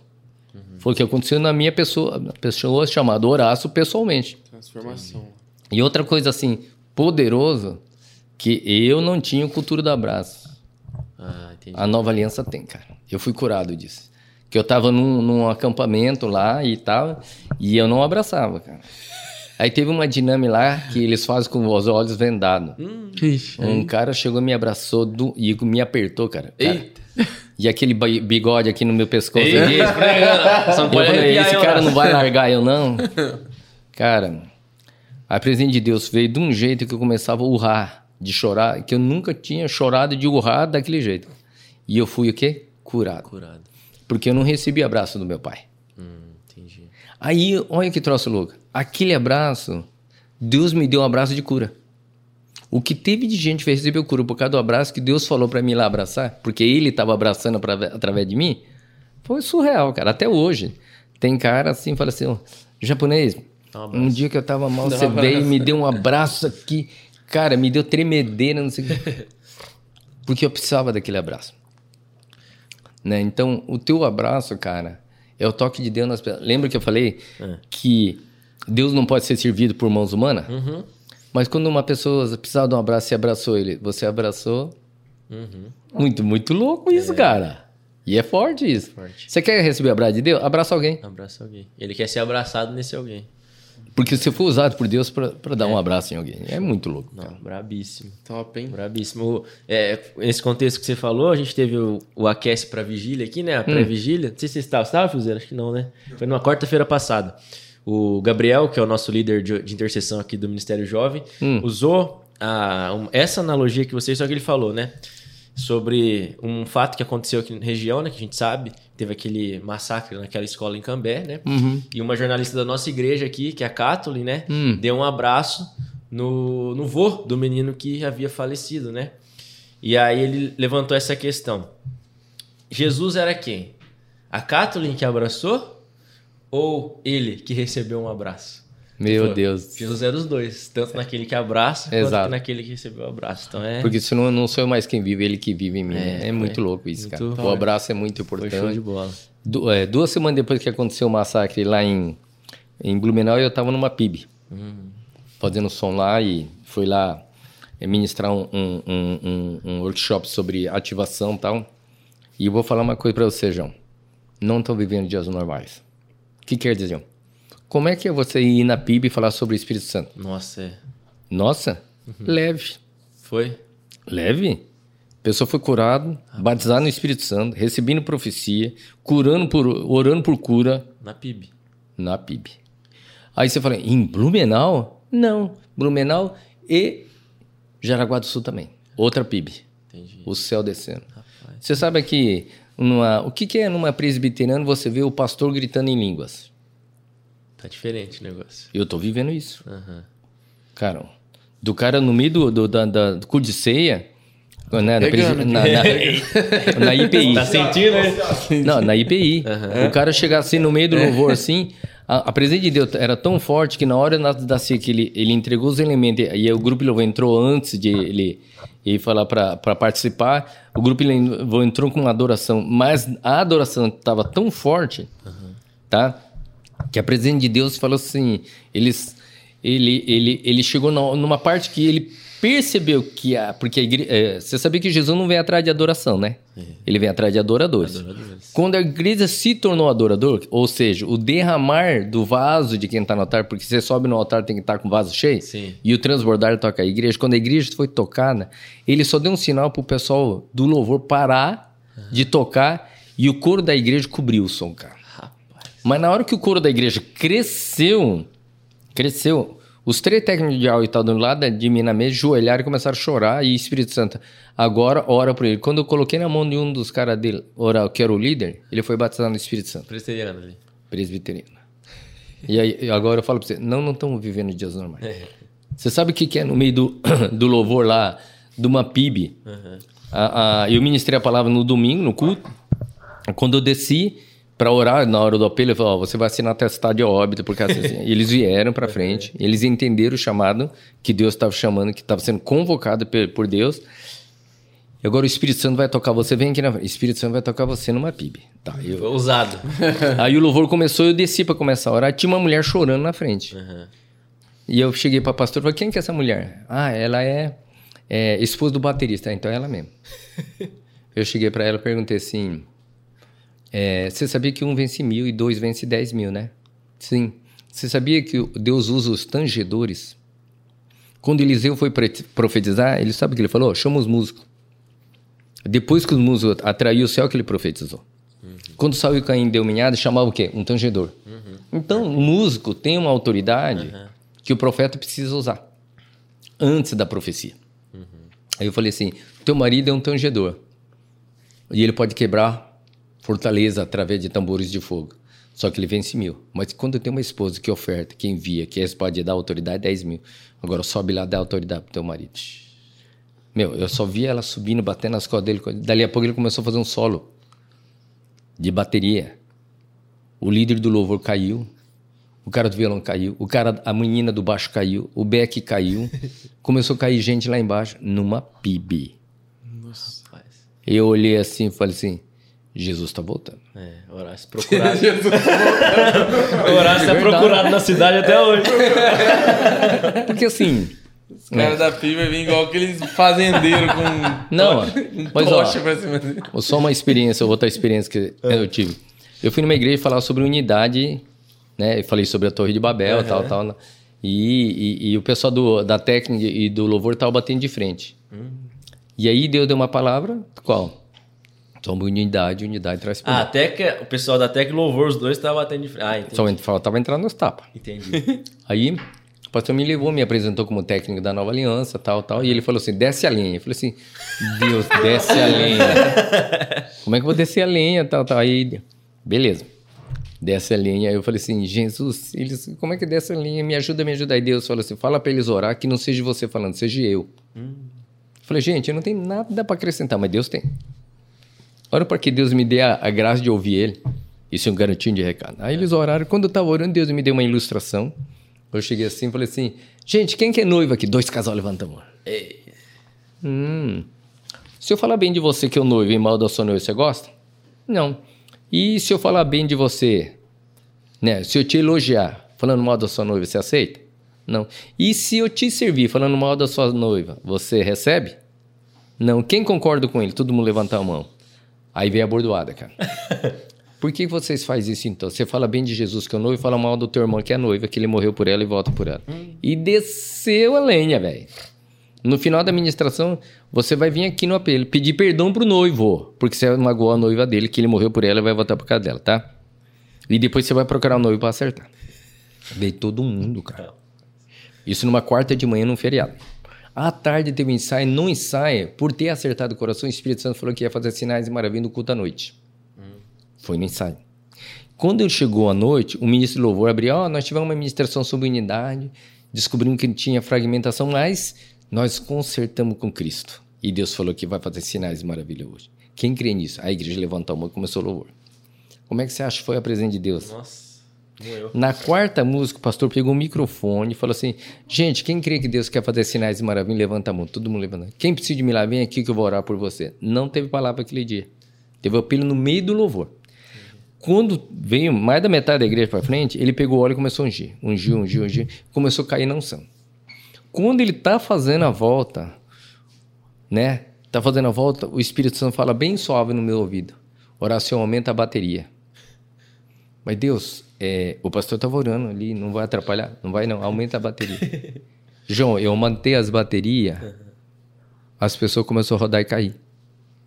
E eu olhei assim e falei, Deus, o que o Senhor está fazendo? Estou dando solo de guerra para o meu filho, estou quebrando fortaleza. Aí eu comecei a chorar na mesa. Rapaz. Poder do tangedor. Dali a pouco o ministro do louvor falou assim, gente, tem uma mulher aqui que teu médico disse que você não tem mais cura. Querida, Jesus te ama e quer te curar agora, se você crer. E a mulher saiu chorando. Quando ela chegou lá na frente, o ministro do começou a fazer um improviso de violão. E o Espírito Santo falou para mim aumentar o violão. E eu creio que ela foi curada por causa disso. Amém. Aí então eu falo uma coisa pra você. Então a gente tem que parar de fazer música. A gente tem que voltar assim quem a gente é. Poder de Deus. Entendeu? Então a gente tem que começar a trabalhar e resgatar isso. Como? Servindo. Não tem outro caminho. Perdoando. Perdoando. E outra, antigamente os pastores tentaram unir as igrejas. Deu certo? Não. Aí nós começamos a fazer intercâmbio de ministério, dança, teatro, louvor, coral. Deu certo? Ou gerou concorrência? Gerou concorrência. De quem, da onde Deus está unindo as igrejas? Pela técnica. Quando o pessoal dele serve outro que precisa, quando você serve outro, quando eu sirvo outro. E outra coisa mais interessante, você sabia que nós da Terra não temos denominação? Que nós estamos brincando aqui, mas você lembrou que eu sou de uma outra igreja? Não. Mas quando senta um pastor, você sente. Sim. A técnica não. Olha que louco. É. No curso de áudio, eu tenho lá, às vezes, 10, 15 igrejas representadas. No último dia, eu falei: quem de vocês lembrou que vocês eram de uma outra igreja? Eu estava em Rondonópolis alguns meses atrás. Tinha cinco caras da Bleia lá. Aí. No último dia, eu perguntei: quem lembrou que é de uma igreja diferente? Os caras da Bleia olham pra cara. Meu Deus. né? Muito legal É isso. os mesmos problemas, né? É. Oração, obrigado, cara, pela presença. Foi um Valeu. prazerzaço ter você aqui. Espero que você tenha curtido o papo. E pra gente agradecer a Célia que chegou aí também, Célia. Valeu por ter suportado ele para ele estar aqui hoje, né? Dado esse suporte, dado esse enviado ele, né, como, como uma flecha, como ele usou a analogia hoje. Agradecer o Fiozeira, o Ar- Matheus Fiuza, tá? O, o do vídeo é o Matheus Fiuza, Fiuza. e o outro é o Arthur. Isso aí. Ô, bem, Tá lá. Ó. Filho do Luizinho, filho do Edeir. Aí, ó. Ai, ai, ai. Fa- Fala pra ele lá pro pai dele fazer o pão de queijo de O pão volta. de queijo que é bom, né? Verdade. Nunca mais, né? É, é que Deus revelou uma, uma, uma técnica diferenciada pro teu Foi pai, dele, né, né? velho? Ele tá Só pode, dom, né? De né? misturar Eu- o óleo com a água lá e ganhar a temperatura. Ah, para! Aí, ó, Não, tem mas que eu vou falar voltar. assim- Põe no JCast só, Tur. Quem sabe? É, Ó, especial mas, ó, aí, vou, vou falar uma coisa pra você. Quando nós tivemos um, um- negócio de multiplicar o talento na célula, o que que era? A igreja deu 500 reais pra cada célula pra gente multiplicar. Nós pegamos o pão de queijo do teu pai e começamos a vender com o pessoal da célula. A gente pegou 500, fez 5 contas. Olha aí. Aí, ó, o MJCast quer levantar Rapaz. dinheiro? Estamos perdendo tempo aí, ó. Pão de queijo Não, abençoado. o- o- não, mas ninguém rejeita um pão de queijo. Outro, o Ainda mais funcionário o lá da, da minha igreja pedia toda semana, viciou no trem. É uma coisa assim, cara. Será É orado, né? ele põe- Diferenciado. É, vai que, né? Não, mas assim, gente, gente tem que agradecer o gente boa, né? Gente boa. Ô, gente boa, tá aqui, ó. Olha É, lá. olha lá. Não tá em vão aí, né? Gente boa, Daqui a porque pouco vamos, assim- vamos ter o rango, né? É, ô, deixa eu falar uma coisa pra você. Fala aí. A, a- como é que é o nome da, da, da filha do. Que, o gente boa morreu, mas é a filha dele. A Kedma. Então, ela, ela, ela olhou pra mim e falou: Você lembra de mim? Eu falei assim: Lembro. Porque eles começaram ali do lado do, é, do, do, Royal. do Royal, tal, né? e eu É, o conheci o pai Netinho dela e tal. E ela falou: Nossa, então, você tá aqui, como é que tá teu pai? Falei: ah, Ele já foi e tal, por cima e tal. É, irmão Paulo era uma benção. E assim, a gente, lá no Instituto Serva, a gente sempre pega o salgadeiro pra vender lá. É, não, bom, é. top demais. Top Você tá com demais. fome, Horácio, ou não? Eu tô com fome. Ah, né? garoto, daqui a pouco vai Agora, ter. o, o- o tal da maravilha que eles fazem lá. Nossa, só- é verdade, Deus é uma maravilha O pessoal saía briga pra catar. Pior que é bom demais. É. Então, Horácio, pra gente encerrar aqui, eu já quero agradecer a galera que acompanha a gente até aqui. Vamos Ok. pensar Tem no... um técnico de som aí, ó, homenagem pra vocês. Eita, já o Arthur já tá chorando, batendo no microfone. Qual que, qual que é a hashtag de hoje, então? Vamos pensar numa palavra aí pra gente Vai. Colocar aí pra galera, pra saber que eles assistiram até Hashtag agora. perdoar. Perdoar? Foi, o... É, Foi o que marcou? Então tá, então se você assistiu até aqui, pra gente saber que você foi até o fim desse episódio, deixa aí hashtag perdoar. Compartilha com mais alguém, ó. Se você tem um técnico de som na sua igreja, pô, Horácio, graças a Deus aí, é uma referência na nossa cidade, não só aqui em Londrina, mas região. Nessa, nesse- nessa parte do Ministério de, de Áudio, como ele falou, não só nisso, né? Então compartilha com seus técnicos de som, com a galera da música, do áudio, vai ter muita coisa útil. E Horácio, antes da gente terminar, como que a gente faz pra ter um, uma consultoria sua, de repente receber um Só curso? caçar eu na, na, no Instagram, que é Horácio Kawasaki, você vai me achar lá, ou no Facebook, ou também no Instituto Cefa, No Instituto Cef. né? Que a nossa família Cefa lá cada vez está crescendo mais. Os meninos lá, eles não dão só aula de, de, de música, eles curam né, o, o, o chamado e propósito, cura o físico, cura... O Espírito Santo é, é, é sinistro, cara. O cara, o cara sabe fazer bem feito. Sabe então, fazer. se vocês... Então, um convite para vocês ir lá conhecer o Instituto Cefa, vocês vão... Você quer dar um- uma, uma vamos dizer, reacender a chama do teu propósito chamado? Não, eu não conheço outro lugar melhor que o Instituto Cefa. As pessoas que vão lá falam que estão reavivando o ministério que estava se perdendo. Olha que Amém? E lá tem um curso de, de técnica de som também. Tudo Então, lá. tem curso de áudio, tem curso é, é, é de mídias sociais, tem bateria, baixo, guitarra, teclado, técnico vocal, violino, metais, que é o Bruno daqui que dá, Uhum. entendeu? Ah, o Brunão lá. Então, então, então, assim, tem dança, dança profética, tem é, de teatro, né? Que eu não sei se é de teatro. Aí nós temos também trabalho com síndrome de Down. Agora vai ter um, um chamado para para também um trabalho para pessoas com é, aspecto autista, tá? E também, é, se você também quer um propósito assim de um projeto lá na tua igreja, por exemplo, nós temos lá na restauração 60 crianças fazendo balé. Certo. E esse balé infantil tem trazido famílias ao Senhor. É uma estratégia de evangelismo. Então a gente quer fazer não só na dança, mas também fazer na música, levar lá um, para ensinar violão, para ensinar teclado e tal, né? Então chama a gente do CEP também para técnica vocal também, tá bom? Show de E bola. nós temos também um seminário chama Seminário Somos Um.